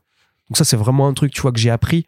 Et autant, ouais, je suis très, très satisfait, content d'avoir fait cet album-là. Autant plus jamais je referai un truc comme ça. C'était trop, euh, j'allais dire, euh, euh, ça m'a pris trop de temps. Mais non, là, mon album actuel, là, il va me prendre énormément de temps. Mais par contre, tu vois, l'album actuel, il y a une partie des pages que je fais en traditionnel. Mm. Il y a plusieurs fils narratifs, en fait, et tout ce qui se passe dans le présent, j'ai essayé de choisir des codes comics les plus proches de, de, de BD, d'un truc habituel, c'est-à-dire un ancrage noir et blanc, et je fais une couverture, une, une mise en couleur numérique, en fait, derrière, plus sobre, mais je respecte des codes, quelque dire, j'allais dire des codes d'accès euh, plus communs pour le spectateur, moins chargés forcément, et c'est pas un, je, je pense pas c'est au détriment de la qualité. C'est même justement essayer de travailler cette espèce de, de lecture. Tu vois, le truc le pire qui puisse arriver dans une BD, c'est qu'on sorte de la narration. Mm. C'est dommage, hein, mais moi, c'est un peu ma vision. Mais pour regarder les dessins ou parce qu'il y a un truc qui va pas ou même un truc beau, mais quand on n'est pas dans la fluidité, alors ça fait chier aussi. Hein, tu mets des heures et des mois et des mois pour finir un album. Et il y a l'histoire, en fait, l'idée, c'est d'avoir un truc où tu vas pousser, tourner les pages assez rapidement, instinctivement, et ton album, tu l'as torché la lecture en moins d'une demi-heure. Putain, ça c'est dur. Ouais, c'est bah, c'est le risque aussi, quoi. Mais, euh, mais après, les gens, mais après, ce, qui, ce, qui, ce que tu veux, c'est que les gens aient envie de le relire parce qu'ils ont kiffé, justement. Et qu'après, ils puissent, lors d'une seconde lecture, accorder plus d'attention à ton dessin ou à ton cadrage, à la façon dont tu as découpé tes planches. euh, parce que c'est quand même ça, en fait, euh, je dirais, la, la différence principale. Enfin, j'imagine une, des- une des différences principales que tu, que tu as dans ton travail par rapport au, au concept art euh, ou aux illustrations, c'est que là, vraiment, c'est c'est pas juste, voilà, ce que je disais avant, dessiner, mais c'est vraiment avoir un rythme aussi, donner Ouais. un rythme à, à, à une histoire et euh, bah, faire une séquence, en fait, que, que justement, que tu dois euh, obliger le lecteur à te suivre, en fait, euh, case par case et pas justement à rester fixé sur une seule image. Ouais. Et ça, c'est dur. Carrément, c'est passionnant, mais il y a tellement de paramètres aussi en BD. Parce que tu es à la fois le chef décorateur, donc ça, ça, recoupe avec, tu vois, le travail de jeu vidéo, par exemple. C'est toi qui vas créer les décors. Tu es le caractère designer. Tes persos, il faut bien les préparer avant, les designer. Même si, tu vois, ma bande dessinée, là, il n'y a pas d'éléments fantastiques. C'est tiré d'une histoire vraie euh, qui implique des orques. euh, ça parle de deuil. Euh, donc c'est très terre à terre. Parfois, ça me fait marrer. En fait, je kiffe. Mais j'ai quatre pages de dialogue entre un frère et une sœur dans le jardin en train de boire une bière. Du coup, il y a un dialogue très intense sur le racine, sur d'où ils viennent. Mais je gère pas Batman, tu vois, en haut d'une corniche avec le Joker qui arrive et puis des missiles qui tombent. Tu sais, c'est très terre à terre. Mhm. Et du coup, là, tout mon exercice de style, ça va être de rendre ça sexy et de faire pivoter. Là, j'utilise un langage cinéma, mais la caméra, d'alterner les cadrages pour rendre le truc super plaisant. Et puis, il y a tout un rapport avec le sens aussi. Enfin, je sais pas, la gestion d'une page, le design graphique. Je viens aussi de là, moi, de mes études. C'était euh, en partie design gra- graphique dans le sens euh, mise en page, travail de logotype, comment tu gères les masses, les vides. C'est un truc que tu retrouves en peinture, mais euh, en BD, t'as exactement ça. Comment t'alternes les vignettes, comment tu les superposes, comment tu les mets les unes sur les autres. Et tu crées du rythme. C'est comme de la, moi, je sais pas, de la ponctuation. Toi, je suis un gros, gros fan de, du travail de Olivier Coipel. Putain Ouais. de génie. Et sa façon d'appréhender, tu vois, le design de page, je trouve que ça fait vraiment penser à de la ponctuation. Tu vois, une petite vignette carrée qui va finir, en fait, la lecture. euh, Enfin, la, la- la façon dont il imbrique et il design la forme des, des, des vignettes, il y a vraiment quelque chose de d'incroyable, quoi. Je trouve, ça, je trouve ça génial.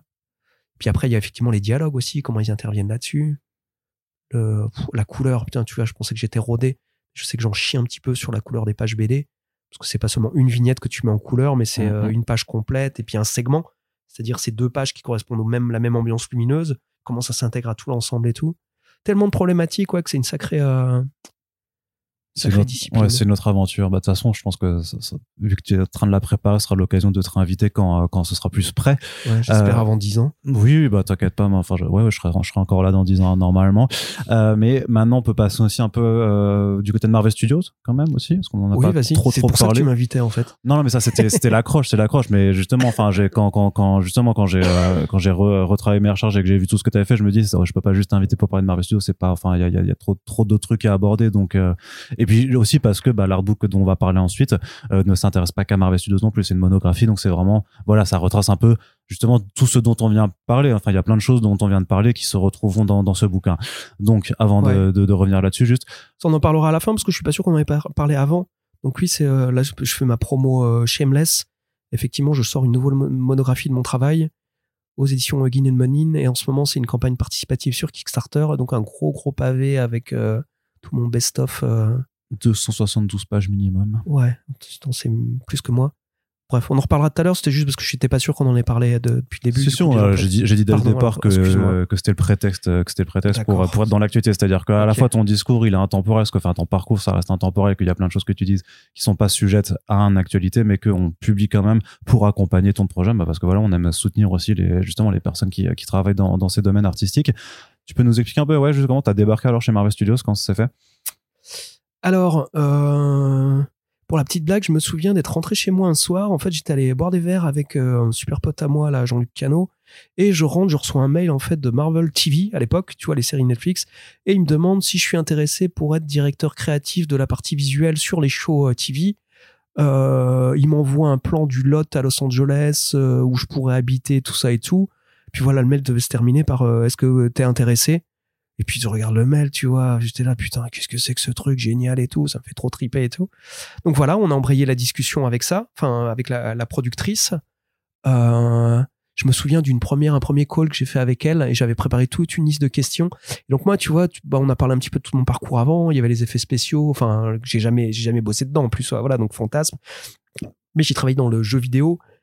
Euh, Je vais pas dire dans des bureaux, mais c'est pas la même dynamique. Euh, Il y en a une en fait qui est très forte, mais c'est pas la même dynamique que, que d'être sur un plateau. euh. Et du coup, je lui demandais, tu vois. euh, est-ce que ça serait bossé avec, j'adore la narration aussi, ça m'intéresse de plus en plus, avec les showrunners? Elle me dit oui, oui. Est-ce que ça serait bossé avec euh, les constructeurs décors et tout? Oui, oui. Est-ce que ça serait bossé avec les euh, costumiers? Oui, oui. Et j'étais là à chaque fois, je disais, oh putain, putain, putain. va bien. Est-ce que ça, ouais, grave, est-ce que ça serait parfois aller sur les plateaux? Elle me dit oui, oui. Alors il y a des tournages à LA et puis il y a des tournages à New York et tout. Oh, je me dis oh putain la vache. Mais bon, gros gros changement de vie. Ça veut dire euh, avoir la green card. Moi, partir aux États-Unis à Los Angeles. Donc j'y suis déjà allé pour le taf, tu vois, plusieurs fois comme ça, mais pour des périodes courtes, jamais pour euh, un projet de vie en fait sur le long terme, quoi. Et donc c'était un sacré truc, euh, et peut-être une des premières fois où j'ai envisagé vraiment le, le, le- le- comment dire le, ouais, un gros changement, enfin aussi massif que ça, quoi. D'ailleurs, j'ai même du mal à recaler. Bah oui, ouais, je crois que je m'éloignais, j'étais déjà éloigné de Dontnod là pour le coup, parce que sinon j'avais trop de projets ou trop d'autres trucs. Mais on a continué les discussions, puis à un moment j'avais plus de nouvelles, et donc j'ai essayé de, de, de resserrer le, le, le lien tout ça. Et en fait, finalement, elle m'a dit, la productrice, c'est la productrice de Daredevil, je crois, et Jessica Jones là. Elle me disait qu'en fait non, finalement, euh, ils savaient pas trop. Et en fait, même j'avais senti dans la première interview qu'ils étaient pas, ils avaient pas identifié leurs besoins. Hmm. Et du coup, ils faisaient appel à l'équipe de qui bossait sur les films entre tu vois deux films pour faire les, les designs dont ils avaient besoin. Et je m'étais dit ouais, c'est clair, ils vont pas payer la green card, enfin faire tout le déplacement pour un mec euh, qui vient de France, alors que ça se trouve ils ont rien à faire ou ils savent pas exactement. Je lui avais demandé aussi, ça serait bosser en équipe, c'est-à-dire monter une équipe et la gérer. J'avais déjà fait, c'est pas forcément le truc qui m'intéresse le plus, mais parce que je sais que ça peut être euh, ça peut bouffer du temps, le fait de gérer les autres et il y a ce danger de t'as envie de faire les choses puis finalement tu te retrouves à c'est une autre forme de création mais tu te trouves à manager plus qu'à produire toi-même. Mais du coup, elle était incapable de me répondre et du coup, en fait, j'ai compris que euh, soit ils ont fait appel à quelqu'un là-bas, mais en fait, je crois qu'en fait, ça ça y a pas eu de suite. Du coup, les séries ont périclité euh, pas tout de suite mais quelques Ah bah non, temps ça, après. ça a duré quelques années quand même. Donc, euh, Ouais, mais je sais plus à quel moment ils m'ont contacté, tu vois, Ouais. euh, parce que c'était déjà entamé, quoi. Et du coup, je me suis dit aussi, bah tiens, on va pas, on va battre le fer tant qu'il est chaud. Je vais aller leur rendre visite à Los Angeles. Ça fait un peu la petite visite cool. Et en même temps, j'ai contacté Andy Park, concept artiste chez Marvel Studios, qui maintenant est lead de la partie euh, VizDev. À l'époque, il l'était pas tout à fait. Il a un gros background aussi en jeux vidéo. Il a bossé sur euh, à Santa Monica sur euh, God of War. God of War, sur les comics Tomb Raider qui avait fait un carton. Il avait pas fini ses études, mais il bossait avec Rob Liefeld à, à l'époque. Là. Donc c'est marrant. Il avait, euh, il raconte souvent en fait que euh, il a fait une petite euh, un cartade à aparté en comics, en produisant des comics. Tomb Raider c'est super bien vendu tout ça. Il pensait revenir à ses études qu'il avait pas fini. Et en fait, il est jamais revenu puisque le parcours a fait qu'il a enchaîné tous les, euh, les super projets. Donc sacré CV tout ça. Et je l'ai contacté et il m'a dit ah je suis fan de ton boulot depuis des années. Enfin je sais ce que tu fais en illustration. Est-ce que tu fais du concept? Et je dis bah tiens ça tombe bien parce que les huit dernières années j'avais une boîte de jeux vidéo. J'ai grave travaillé dans le jeu vidéo avant et j'en ai des milliers des concepts euh, des concepts art. Comme je disais c'est une autre discipline. C'est pas seulement l'illustration de la BD et tout ça. Donc je lui ai envoyé un gros gros dossier. euh, il m'a dit super cool. Je suis parti à Los Angeles. Euh, on a pu visiter à l'époque, c'était avec mon ex-ex de l'époque. donc les plateaux, j'étais un peu comme un gamin, là, Agent Carter et puis Agent of Shield. On est monté dans l'avion d'Agent of Shield, là, je me souviens avoir fait les selfies. puis une visite de trucs que j'adore, là. On est allé taper la, partie déco, chef costumière, là, qui nous avait expliqué un petit peu tout, qui nous avait fait une visite guidée. euh. En fait, c'est con, j'aurais payé, tu vois, pour avoir une visite comme ça. Mm. Et du coup, on a eu un bout d'après-midi avec la productrice Ah ouais, qui nous ouais. balait. Souvenir aussi d'être euh, arrivé dans le siège, là, tu sais, il y avait le, le réalisateur avec euh, le script à côté. Et en fait, il y avait deux sièges de producteurs surélevés. Tu sais, c'est vraiment un peu le cliché. Il nous avait mis dedans, en fait, enfin, mis dessus, on s'en avait pu s'asseoir là-dessus. Je me souviens qu'à un moment, le, le réalisateur s'était retourné, donc, d'un des épisodes. Avait vanné, avait demandé c'est qui ceux-là, là, en fait. euh, et il me connaissait pas forcément. Et qu'est-ce que je foutais là? J'avoue que j'ai pensé aussi à un moment, c'est, euh, tu sais, l'industrie du cinéma, elle est hyper, euh, euh, comment dire, euh, comment dit-on, très structurée aux États-Unis. Il y a vraiment des règles. et du coup, à un moment, je regardais en fait sur le petit siège, là, le tournage avec un mec qui s'agitait, la machine à fumer derrière, là, pour amener de la densité et tout. Je regardais la déco, comment elle était faite. Tu sais, avec ce truc parfois étonnant. Là, c'était de la série télé. Il y a des beaux décors, mais quand t'es devant, des fois, t'as de la patine qui est un petit peu pas dégueulasse, mais ça passe très bien à l'écran. Du coup, il y a une sorte aussi, il faut connaître ton média. Maintenant, avec la HD, c'est un peu différent. Mais est-ce que ça, tu devrais pas le travailler un petit peu plus? Ou alors, ça passe très bien à l'écran.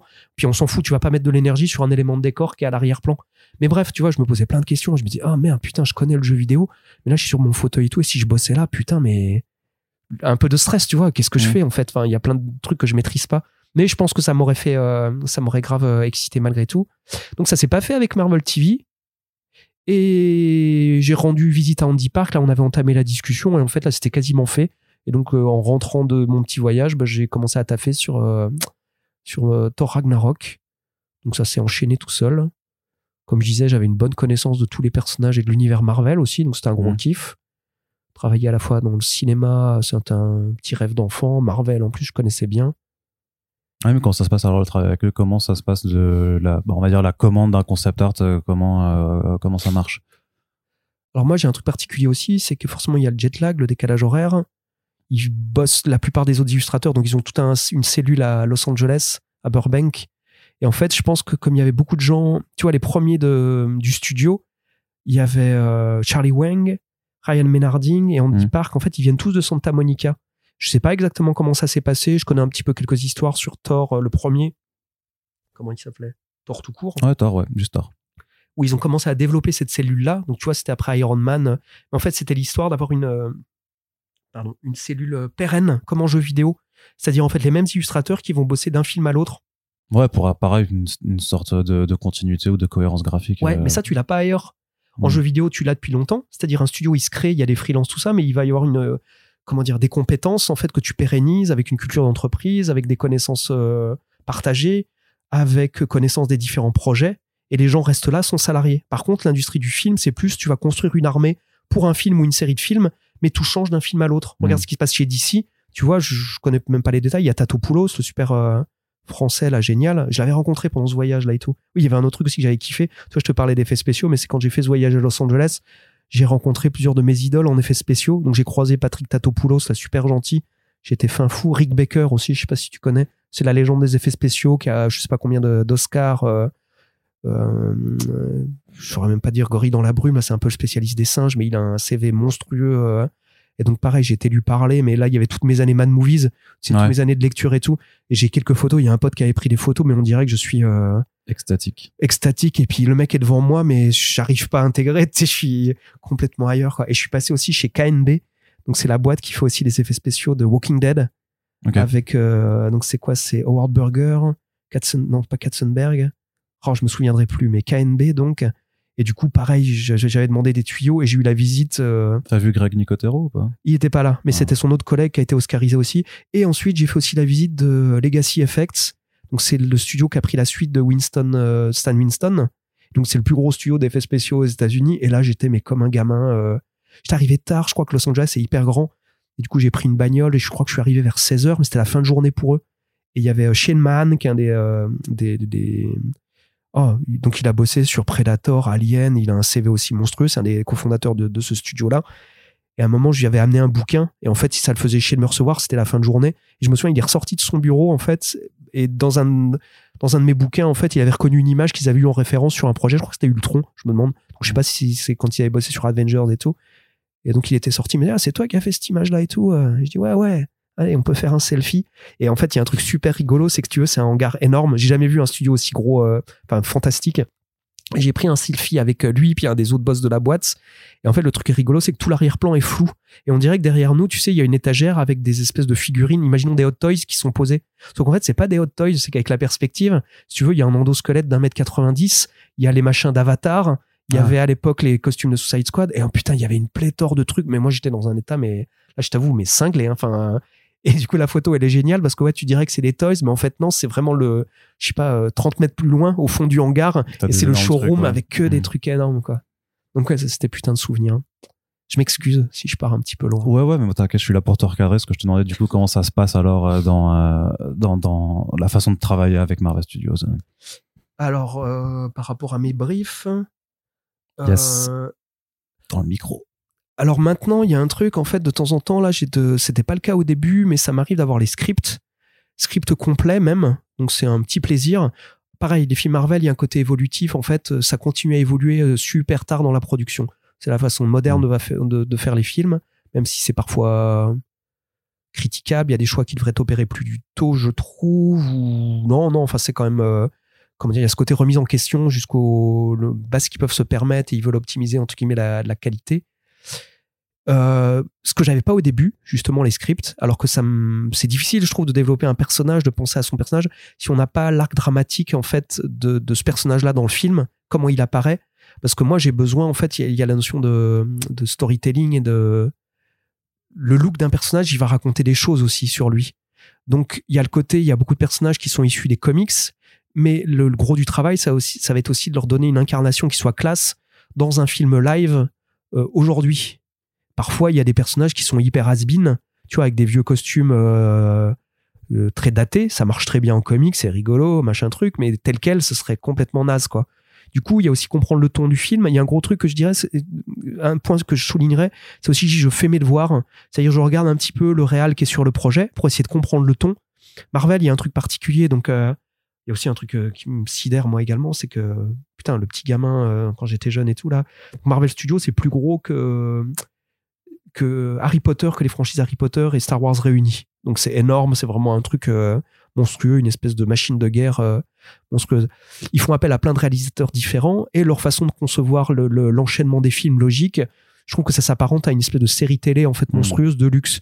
C'est pas des films indépendants, il y a toujours un fil rouge qui est quand même très très fort, ils sont tous reliés. Et du coup, il y a aussi un truc, c'est que le ton, par exemple les chefs-op, je trouve qu'il y a une espèce de ton, euh, comment dire, tu vois, ils vont pas faire des choix euh, stylistiques aussi poussés Ouais, bien sûr. que chez DC, par exemple. Tu vois, on peut penser à un, comment il s'appelle? Oh merde, le Zack Snyder? Zack Snyder. Tu sais, avec ce rendu métallique, chrome, euh, j'allais dire très masculin, Très contrasté. bleu, ouais. très- Ouais. Tu vois, ça, ils vont éviter. Et du coup, ça crée une espèce d'homogénéité entre tous les épisodes, entre guillemets, de la grosse saga. Parfois, peut-être au détriment de euh, la prise de risque. Mais je ne suis pas là pour juger et je ne vais pas critiquer le, le- la Ah, main qui me nourrit. tu peux, hein, tu peux. Bon, je vais pas éviter parce que déjà, je le ferai pas naturellement, mais euh, Non, là, c'est plus un état des lieux. Après, oui, non, non, mais après, de toute façon, il y a le constat sur le manque de prise de risque de Marvel Studios. euh, les, les gens qui nous écoutent l'ont déjà eu de notre part, quoi. Donc, Ouais. euh, Et un autre truc, tu vois, ça m'arrive souvent, c'est que je kiffe mon travail vraiment. Je suis passionné en tout. J'alimente la machine. Il y a quelque chose de fabuleux. Mais je suis pas, ça m'est déjà arrivé aussi, je suis pas Marvel. Mm. C'est-à-dire, en fait, putain, on dirait Fight Club, là, tu sais, je ne suis pas mon métier, je ne suis pas machin truc. Mais en fait, je kiffe, mais je suis pas toujours en osmose où j'adore travailler pour eux, j'adore faire le truc. Mais je suis pas toujours, euh, comment dire, mes envies sont des, parfois autres, ou même Mm. mes goûts. Et je ne chierai pas dessus, j'ai pas de mal à raconter, mais parfois je me retrouve pas toujours. Et c'est pas que Marvel, hein, c'est beaucoup d'autres clients. En fait, voilà, c'est quand je fonctionne à la commande, j'essaie de faire le mieux de, de, de ce que je peux faire et produire. Mais je parce que pas- ça reste, ça reste une commande, donc c'est pas, Ouais, exactement, ouais. ça Ouais. ne t'appartient pas, quoi. C'est Ouais. pas le truc que toi. Alors je euh, m'investis parfois des fois comme mais- à ma boule, ce qui est des fois douloureux. Mais euh, sur Mm. Shang-Chi, là, j'étais en train de. Alors que c'est pas mon taf et je connais le fait que. Comment dire que c'est hyper euh, sectorisé. T'as bossé sur chaque film depuis Thor Ragnarok? Alors pas chaque film. J'ai Non. 16 films sur mon CV là. 16. Ouais, je sais plus combien de Marvel par contre. 16. Ouais. sur IMDb. Et là, je peux te dire que j'y ai pensé il y a pas longtemps. Je crois que le petit Alexis, quand il était petit, tu sais, qu'il rêvait Bah ouais, d'effets spéciaux, SFX, coup, ouais. Mad Movies et tout. Et putain, donc j'ai bossé sur deux des plus gros blockbusters de tous les temps, Endgame et puis euh, Avengers Infinity War. J'ai T'avais bossé fait aussi- quoi là-dessus? J'ai bossé sur euh, très peu de choses, pareil, que je peux montrer. Mais j'ai bossé sur Thanos, sur le gant de Ouais. Thanos. Et surtout sur Endgame, j'ai bossé pendant cinq mois sur les. Alors là, dans le hardbook, par exemple, il y a, énorme- il y a des centaines de, de- de visuels à moi sur les, les combinaisons de voyage dans le temps. Ouais, ok. C'était douloureux, c'était dur. Hein. Je bossais sur 12 personnages. Je bosse pas en 3D. Moi, chaque jour, c'était est-ce que tu peux pas changer la ceinture? Tu peux pas rajouter du rouge sur euh, monter la semelle et tout? Donc c'était kiffant. Et en plus, il y a le côté, pareil, ça fait partie du taf, mais tu vois, les costumes dans le film, alors que j'ai bossé 5 mois. Au, début, pour faire simple, tu vois, là, par exemple, toute l'équipe a penché dessus. Donc on est euh, bon nombre, peut-être une dizaine d'artistes. En gros, c'est l'histoire on balance recherche euh, divergente. Tout le monde balance plein de concepts. Il y a des discussions qui s'opèrent entre les réals. Donc là, c'était les frères Russo, mais sur chaque film, c'est un peu le même principe. Euh, Kevin Feige et puis les autres réalisateurs, les autres, euh, les Big Three, là, Olivier Alonso et puis euh, Jean-Louis Le Terrier. Desposito. Non, Louis Ouais, Esposito. C'était oui, pas loin, pardon. Louis Desposito. Et du coup, ben, actuellement, il y a tellement de projets qui sont moins présents. Ils font moins partie des réunions où ils arrivent très très tard. Alors qu'avant, ils étaient partie prenante de quasiment toutes les réunions de développement. Là, c'est plus possible. Du coup, il y a des choix qui s'opèrent, on affine, et par exemple sur euh, Endgame et sur cette euh, combinaison de, de voyage dans le temps, on est resté, moi et un autre artiste super balèze que j'adore, la Wes Burt, super travail. Il y a Ryan Menarding qui chapeautait un petit peu le truc, qui a fait les retouches finales. Et en gros, on est resté cinq mois où lui alimentait la machine sur des détails. Moi, je reprenais les combinaisons récentes. Et donc, du coup, j'ai dû, mais comme je te dis, je bossais sur euh, 10 personnages différents ou 12, je sais plus trop. Et j'ai fait des centaines de variations. Alors, euh, en partant de tout, au début, j'avais travaillé sur un symbole, euh, tu vois, j'avais retourné, comme on parle de voyage dans le temps, le logo Avengers. Donc, c'est un A avec une flèche dans le sens de lecture. On va de gauche à droite. Retour dans le temps, j'avais inversé et le- j'avais inversé le logo et du coup, la flèche revenait sur la droite. Je sais que les frères Russo avaient kiffé. Ménarding avait fait un essai en fait de concept. Et il m'a dit non, ça marche pas parce que si on fait un plan à la l'étoffe des héros, tu sais où tous les personnages avancent face cam les uns à côté des autres, on dirait qu'ils ont un t-shirt avec une flèche qui indique leur copain à côté. Tu sais, du style, euh, my my euh, comment c'est euh, my friend is stupid. Ouais, est- I'm with stupid, ouais. Ouais. Et du coup, c'était, j'avais pas pensé à ça, tu vois, ça marchait bien. Et même, même Ménarding, plus même les frères Rousseau, tu vois, ils kiffaient. Mais c'est en essayant ce genre de, trop, de choses, pardon, que tu dis, ah merde, non, putain, ça En fait, marche ça, pas. ouais, ça fonctionne pas, quoi. J'avais commencé à développer les trucs de zinzin en me disant comment tu voyages dans le temps. faudrait l'énergie de deux arc réacteurs, là, de Stark.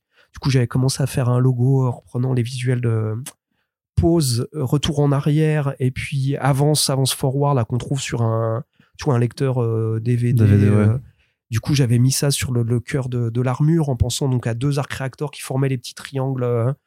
Putain, il y a des fois, ouais. euh. Ça, c'est un truc aussi que j'ai appris, tu vois, quand j'étais plus jeune, j'envoyais des fois des pavés énormes d'explications.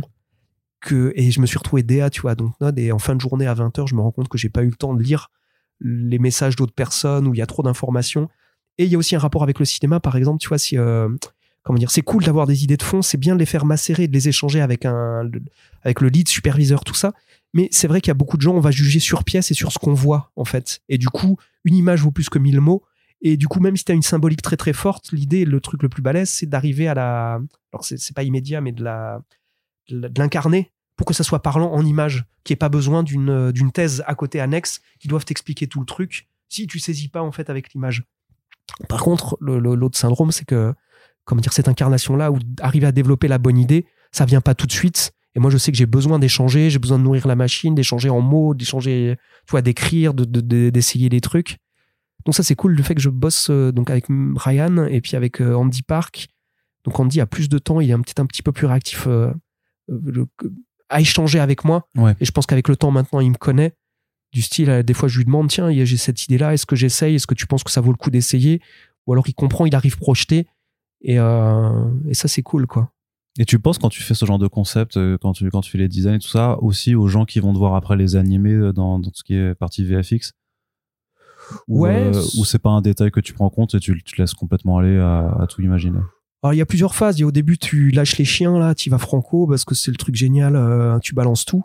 Tu vois, même ça m'arrive en fait maintenant de, de- La première semaine, si je bosse sur un perso, je me dis qu'en dans une semaine, il faut que je réalise trois concepts poussés vendeurs pour la fin de, semaine. À moins que ce soit des recherches divergentes ou là, ça sera plus la phase d'après où je vais faire plein plein de variations, changer la gueule du casque, tu vois, un détail. Mais au tout début, en fait, ça va être, je balance des pistes assez différentes pour nourrir la machine, comme les autres concepts artistes. Et souvent, ce que j'essaye de faire, c'est faire deux. Il y a une version sur laquelle j'essaye de, comment on dit, pas de stabiliser, mais de, d'assurer mes arrières. Et je vais essayer d'être le plus proche du costume qui est apparu dans les comics et de, de prendre le, le- le moins de risques possible. Mm. Et sur les autres, en fait, je me dis, c'est au tout début, bah voilà, qu'est-ce que j'aurais envie de faire? Et là, je, je- ouais, j'y vais franco et je, je balance tout. Et parfois, je vais un petit peu loin. Là, c'est plus mes goûts perso. Parfois, vont faire résonance. Parfois, je sais que j'ai pas. C'est un constat, hein, je le sais maintenant, mais que j'ai des goûts pas atypiques. Mais euh, comme je disais encore, mes goûts ont changé. Tu vois, j'ai beau avoir bossé. Enfin, je bosse pour Magic, j'ai fait plein de trucs fantasy, tout ça. Mais je suis pas, je me retrouve pas forcément dans ces trucs-là. Par exemple, ce que je consomme, c'est différent de ce que je, ce que Produit. j'ai pu produire. Tu vois, en termes de goût, même de bizarrerie, du sens de l'étrange, de, de, de, de fait d'être euh, sensibilité. Et du coup, ouais, il y a des fois, euh, ouais, j'aurais envie de plus en fait, ou de choses différentes, quoi. Mais encore une fois, c'est un job, c'est pas, je fais des images qui doivent plaire ou qui doivent incarner la vision d'autres personnes. Mm. Donc j'ai ma vision à moi que je développe, mais elle doit aussi rentrer en résonance et faire écho à, À celle des autres. ouais. aux réalisateurs, Enfin, aux ouais. producteurs, tout ça. Donc euh, c'est le fait de s'extraire de soi-même et de, ouais, de penser un petit peu plus large, quoi.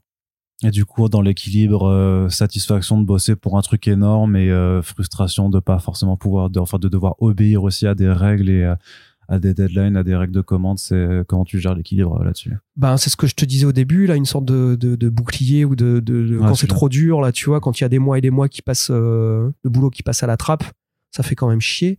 Après, il y a mon petit nom générique de fin. Il y a aussi le côté plaisant. On peut pas, il y a beaucoup de choses que je peux pas montrer. Il y a des, j'ai des centaines de visuels depuis le temps que j'ai pas pu Ouais, t'as pas le droit. j'ai pas le droit. Quand les artbooks sortent, donc là j'attends les prochains, je vais pouvoir montrer des choses un peu plus, beaucoup plus de choses de ce que j'ai fait, de ce que j'ai produit sur les derniers films. Puis il y a le côté d'aller au cinéma, puis euh, je prends en photo le générique de fin avec mon petit nom. Donc j'ai la chance, fait partie de l'équipe euh, de développement de Burbank donc on est au tout début, enfin pas au tout début, mais tu vois on doit être dans le premier tiers avant les milliers de noms qui défilent. Donc là je suis content. Donc si vous êtes sur Paris dans une salle et tout, qu'il y a un mec qui se lève en braillant, pendant le générique de fin, il y a des chances que ce soit moi euh, quand je vois mon petit nom. non, non, je ferai pas ça et tout. Même mais, après euh, 16 films, tu, euh, tu continues de le faire? Non, pas de la même façon, mais si, c'est quand même kiffant, ouais. Il y a quand même un petit truc. euh, J'imagine, oui. quand Bah, même. tu vois, là, rêve d'enfant, c'est presque bizarre même, mais. Ouais. euh, Ouais, c'est plaisant. Ah oui, ça, putain, ce sera encore une autre histoire, mais j'ai aussi bossé sur le un des plus gros flops au cinéma, donc un des deux des cinq plus gros blockbusters de tous les temps, mais aussi sans doute un des plus gros flops de tous les temps. Un film chinois qui a coûté 115 millions de dollars et qui est resté seulement trois jours au box-office chinois, qui s'appelait euh, Azura, enfin dans langue anglaise, qui est pas sorti, qui a été pas, qui est pas sorti à l'extérieur, mais euh, Ah. qui a fait un carnage absolu. Et là, pareil, j'ai une sacrée histoire là parce que c'est euh, le réal en fait, c'était Peng Zheng, c'est un cascadeur hein, qui vient des arts martiaux, donc qui a bossé avec Jackie Chan, avec Jason Statham, avec Jet Li. Et du coup, j'étais allé en session de travail avec lui et d'autres concept artistes, plus le scénariste, à Los Angeles pendant quelques jours. Et putain, mais j'arrêtais pas. Je, je- super discussion, j'enregistrais en fait tout ce qu'il racontait et tout, et ça s'est très très bien passé avec lui. Du coup, je voulais lui envoyer un message quand j'ai vu que le film allait sortir euh, pour le féliciter. Et j'ai vu le carnage après, là, juste trois jours au, au box-office. Il y a eu plein de choses qui se sont passées en Chine à ce moment-là et tout. Et euh, je sais pas où en est sa carrière, mais. euh, et j'ai ouais, j'ai plein plein d'anecdotes. Je vais essayer d'en sortir une juste rigolote, mais pareil, tu vois, le kiff d'enfant où je me dis merde. En fait, on était dans la même pièce à échanger. Et moi, souvent, tu vois, quand ça commence à fuser comme ça, j'ai besoin de. où je m'oxygène le cerveau, je commence à marcher, à faire des tours. Là, je deviens en mode hyperactif, euh, euh, le berserk, on va dire. Et lui, il avait la même énergie. Comme il est chinois, moi, mon anglais était. euh, je, continue à bosser, là, j'ai fait des progrès. Mais j'ai pas un anglais fluent co- co- completely, tu vois, c'est pas ma langue maternelle. Lui non plus. Et à un moment, par exemple, tu vois, il nous a montré la séquence de Kingsman, le second. Tu vois un petit peu cette, ce plan séquence de baston avec Colin Firth dans l'église? Ouais. Super intense. Et en fait, il nous montre le brouillon. En fait, parce que le film n'était pas sorti. Et donc, ce qu'il nous a montré, c'était en fait des décors temporaires faits avec des cartons. Toute son, é- toute son équipe cascadeur, pas habillée euh, définitif, mais en survêt, avec des effets de sang, en fait, d'impact qu'il a rajouté sous After Effects comme ça. Et il commence à nous montrer le truc et il nous dit, Ah, je suis sûr que ça va faire du, euh, du buzz quand ça va sortir. Donc, il nous explique tout. Donc, pas un cut, qu'une grosse chorégraphie de baston et tout. Et putain, j'étais juste à côté et j'ai commencé à faire des trucs, euh, je vois le truc machin, et j'ai commencé à faire des trucs avec mes bras. Là, je- les, les, les auditeurs vont pas voir et tout, mais euh, j'ai fait des et j'étais à côté du réal, tu vois, qui a bossé, euh, qui est un, un artiste martial et tout là. Et puis à un moment, je me dis putain, mais qu'est-ce qui t'arrive? Arrête, tu le connais pas, ça fait euh, deux jours que tu l'as rencontré et tout. Puis en fait non, je me suis dit mais non, en fait si je le fais, c'est que je sens que ça se passe bien et je commence à échanger avec lui et je, je sais pas comment dire, des moments aussi super agréables où tu sens qu'il y a une énergie communicative et communicatrice, enfin comment dire, et il y a un espèce de flux qui était cool. Et euh, peut-être qu'il s'est dit, il est un peu con-con celui-là, j'en sais rien. C'est le français. Mais ça l'a pas euh, arrêté, tu vois. Et non, en Mhm. fait, je crois que même il me kiffait. J'ai continué à bosser quand je suis revenu en France. J'ai fait un call avec lui. J'avais même demandé deux trucs. Ça l'a fait marrer. Je lui ai demandé, ouais, est-ce que ça serait pas possible d'avoir deux amendements à mon contrat? Le premier, ce serait d'avoir un rôle d'extra si le film se fait. Donc le film s'est fait et j'ai pas eu, mais euh, je m'en doutais. Et puis je lui avais dit, est-ce que je pourrais pas avoir une formation aussi arts martiaux avec le maître, donc avec toi? Et il m'a dit, ah, si tu viens, peut-être qu'un de mes cascadeurs là pourrait euh, s'occuper de toi. Je lui ai dit, non, ça serait jamais le truc à faire. Là, c'est le coup à se péter, euh, à se péter le poignet, tu vois, et puis à plus pouvoir dessiner pendant je sais pas combien de temps. Enfin voilà, ces petites histoires aussi qui font. Moi, je suis content de partager là pour me la raconter. Bah, ouais. qui sont super excitantes. Là, tu vois, je repense Ça à, comme flex. je dis, à moi quand j'étais gamin, là, et ce kiff, ce rapport avec le cinéma et tout, et le fait d'être dedans, et quand il y a ces petits trucs là qui se passent, c'est euh, assez classe, quoi. Et on en arrive à la partie présente, du coup, qui est cet artbook. Alors, Multiverse, The Art of Alexis Briclot, donc qui est en financement euh, sur Kickstarter à l'heure actuelle, sur, et donc qui sera édité euh, chez Huggin et donc qui va être publié en plusieurs langues aussi, parce que c'est, vu que c'est sur Kickstarter, c'est aussi pour que ça intéresse le public américain, euh, j'imagine. Carrément. Est-ce que tu peux nous décrire un peu juste le projet quand même, puisque... Euh, bah, grosse monographie de mon travail. C'est eux qui m'ont sorti le terme monographie, c'est assez cool. Ouais, donc monographie, c'est voilà, et rétrospective, étude complète de d'un artiste. Il y aura pas tout forcément, comme tu as dit, 272 pages. J'avais déjà sorti un autre livre comme ça il y a 10 ans. Il y aura très très peu de reprises. On a essayé de mmh. minimiser. Et puis surtout, en fait, euh, le temps est passé. J'ai peut-être d'autres pièces qui sont plus intéressantes. Donc ouais, c'est histoire d'essayer d'offrir un, un regard sur, on va dire, les, les pièces les plus intéressantes de mon travail. Donc ce sera assez varié, j'imagine. On a essayé de mettre un petit peu de tout. Le bouquin va être divisé en quatre chapitres let's see, let's read, let's play and let's draw, avec justement des thématiques un peu différentes. Jeux vidéo, jeux de plateau, euh, un petit peu de tout. Qu'est-ce que je pourrais dire d'autre? Euh, bah, C'est assez cool. Il y aura du rédactionnel aussi, une longue interview qui a été euh, réalisée par Marine Mack à l'époque aussi, qu'on va faire, enfin une version étendue aussi, là, un petit peu sur ma carrière, j'ai essayé d'ajouter du rédactionnel, les petites anecdotes, ce que j'aurais envie de lire moi dans un bouquin. Euh, mhm. Et tu vois le genre de petites histoires que je t'ai racontées là. Donc il n'y en aura pas des masses, c'est pas non plus un truc euh, pas gossip, mais euh, c'est pas, oui, c'est pas les anecdotes d'Alexis Briclo quoi. Mais pourtant j'aime bien cette dimension là, donc il y en aura peut-être quelques-unes quand même, des petites, des petits regards comme ça sur les les coulisses, des projets annexes là. Euh. Mais, pareil, ça c'est en fait c'est parce que tu t'es dit j'en ai fait un il y a 10 ans, il faut que j'en refasse un 10 ans pour compiler un petit peu mon travail, pour mettre en valeur. C'est Guin qui t'a qui, t'a contacté comment ça, ah, J'y pensais depuis un petit moment parce qu'à force quand même j'accumule et puis le, bouquin d'il y a 10 ans il est un petit peu obsolète. Euh, il est cool, il a une super belle vie. D'ailleurs il continue même encore un tout petit peu. Mais c'était peut-être le moment aussi de, de réactualiser tout ça. Ça fait du bien. Il y a un exercice un peu délicat, c'est à la fois tu vois honorifique, très plaisant d'avoir euh, son gros bouquin avec son petit nom. Ça me refait une actualité. Je vais peut-être ressortir un peu. Euh, j'aurai quelque chose à signer. Tu vois, euh, si je repasse au Comic Con ou différentes conventions, tout ça, ou même à l'étranger, là aux États-Unis. donc ça, c'est cool. Il y a le côté aussi achievement. Enfin, ouais, c'est quand même classe d'avoir un livre à son nom, là, tu sais, en tant qu'artiste, machin truc. et c'est aussi un constat personnel, comme un Polaroid ou un instantané. Je me souviens quand j'avais fait l'autre bouquin il y a 10 ans, il y avait eu un petit peu de ça. Tu sais, constat sur ta vie. Ouais, sur ce que tu as accompli, ce que tu as réussi à faire. Exactement. Et je m'étais même fait une liste à l'époque de qu'est-ce que je voudrais faire. Par extension, j'ai pas mis dans le bouquin, mais du coup, c'était un truc assez plaisant de se dire ah ok, bah j'ai fait tout ça. Donc euh, ouais, un mélange de prise de recul, d'état des lieux. Ah bah tiens, voilà, ça c'est cool, ça c'est cool, ça j'ai réussi à faire, ça j'ai fait. Souvenir de certaines choses, il y a des choses qui remontent, il y a un peu d'émotion. Parce que tu, quand tu compiles des images, ben tu vois, je te parlais des petites anecdotes, mais il y a des histoires qui reviennent. Tu te dis, ah merde, putain, j'avais oublié ce truc-là. Ou... Parce que euh, c'est toi qui fais la sélection vraiment de tout ce que tu, tu veux faire en concertation avec euh, l'éditeur alors Ou c'est quand même toi qui as le, le, le, dernier mot pour dire, euh, je veux que ça, ça, ça y figure Alors, il y a une discussion avec Sabrina, l'éditrice, en, entre autres. Alors, je pense que j'ai fait une sélection énorme de tous mes boulots qui étaient disponibles. Il y a aussi un gros travail chiant, là, par contre, c'est l'envers du décor. C'est, comment dire le contact avec euh, les, clients, les ayants droit pour demander l'autorisation de publication. Et puis parfois, comme dans le bouquin, il y a des images que j'ai faites il y a 5, 10 ans, bah, il y a des structures qui n'existent plus, donc c'est compliqué au mmh. niveau des droits. Pareil, plus vu, on a essayé de minimiser, il y a peut-être des boulots dont je serais... Je suis content de les avoir faits, mais oui, il y a des trucs qui, sont trop vieux stylistiquement. Ou, euh... que t'as plus trop envie de montrer en fait. Non, ouais, voilà, j'ai pas envie de... C'est cool, mais j'ai pas envie de me... J'ai envie de passer à autre chose, tu vois. Mmh où ça fait son temps euh, et, voilà. Même s'il y a des trucs pas incontournables mais des choses qui m'ont qui m'ont grave permis d'avancer tout ça mais qui n'ont pas, forcément leur place dans ce bouquin là donc euh, la maquette est pas finie parce qu'en même temps que le Kickstarter on travaille sur le contenu.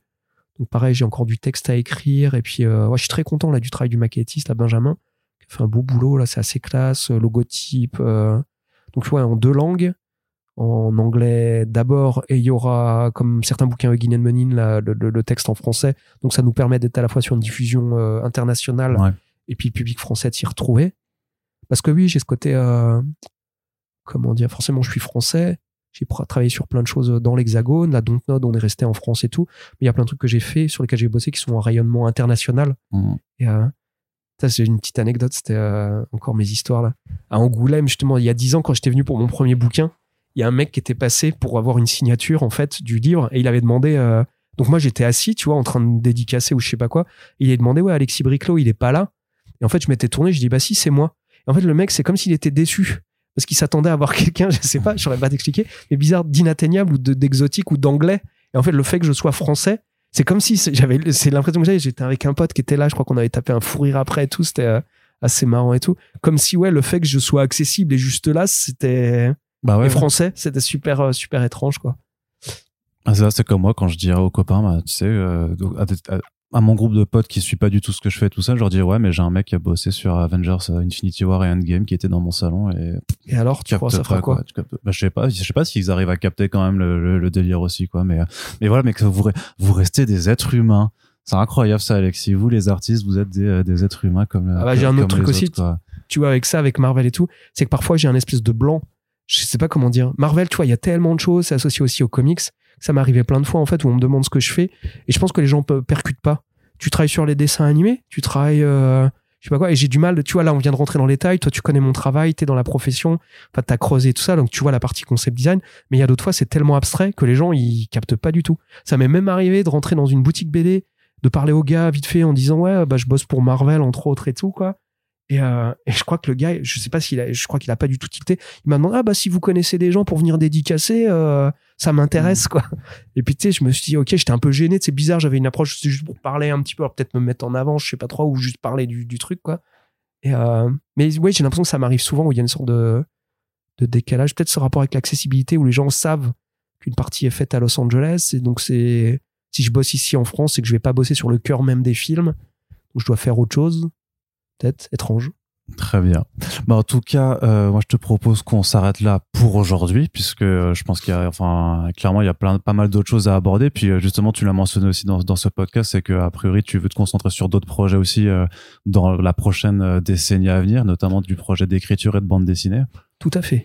Donc, bah, ça, ça, c'est, tu vois, c'est un très bon prétexte pour pouvoir te réinviter, pour pouvoir justement suivre tes prochains travaux. Mais en attendant donc ton actualité du moment, celle qui reste voilà avec, avec tout ton travail. Donc c'est voilà tout un peu tout ce que tout ce qu'on a abordé dans cette dans cette heure et demie.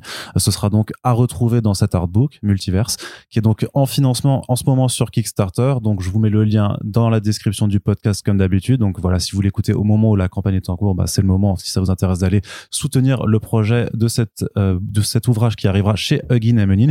Et si vous nous écoutez beaucoup plus tard et ben peut-être qu'il sera en librairie. Et peut-être juste que vous pourrez juste profiter euh, de cette émission pour avoir découvert voilà le parcours d'un artiste versatile et ô combien prolifique qui n'en a pas encore fini. Alexis, je te remercie d'avoir été présent avec nous. Bah, c'est le- moi, un énorme merci de m'avoir invité. Et euh, bah, on espère euh, te, te revoir euh, à une autre occasion. Et on vous rappelle que si vous appréciez le travail que l'on fait avec ces podcasts, eh bien, il faut le dire tout simplement. Donc n'hésitez pas à réagir à l'émission sur notre site, à partager le podcast sur les réseaux sociaux. Et s'il vous reste des sous après avoir soutenu le Kickstarter, on a également une page Tipeee sur laquelle vous pouvez nous aider à voir l'avenir de façon pérenne. Merci à toutes et tous de nous avoir écoutés. Puis je vous dis à très bientôt pour la suite des podcasts. Ciao ciao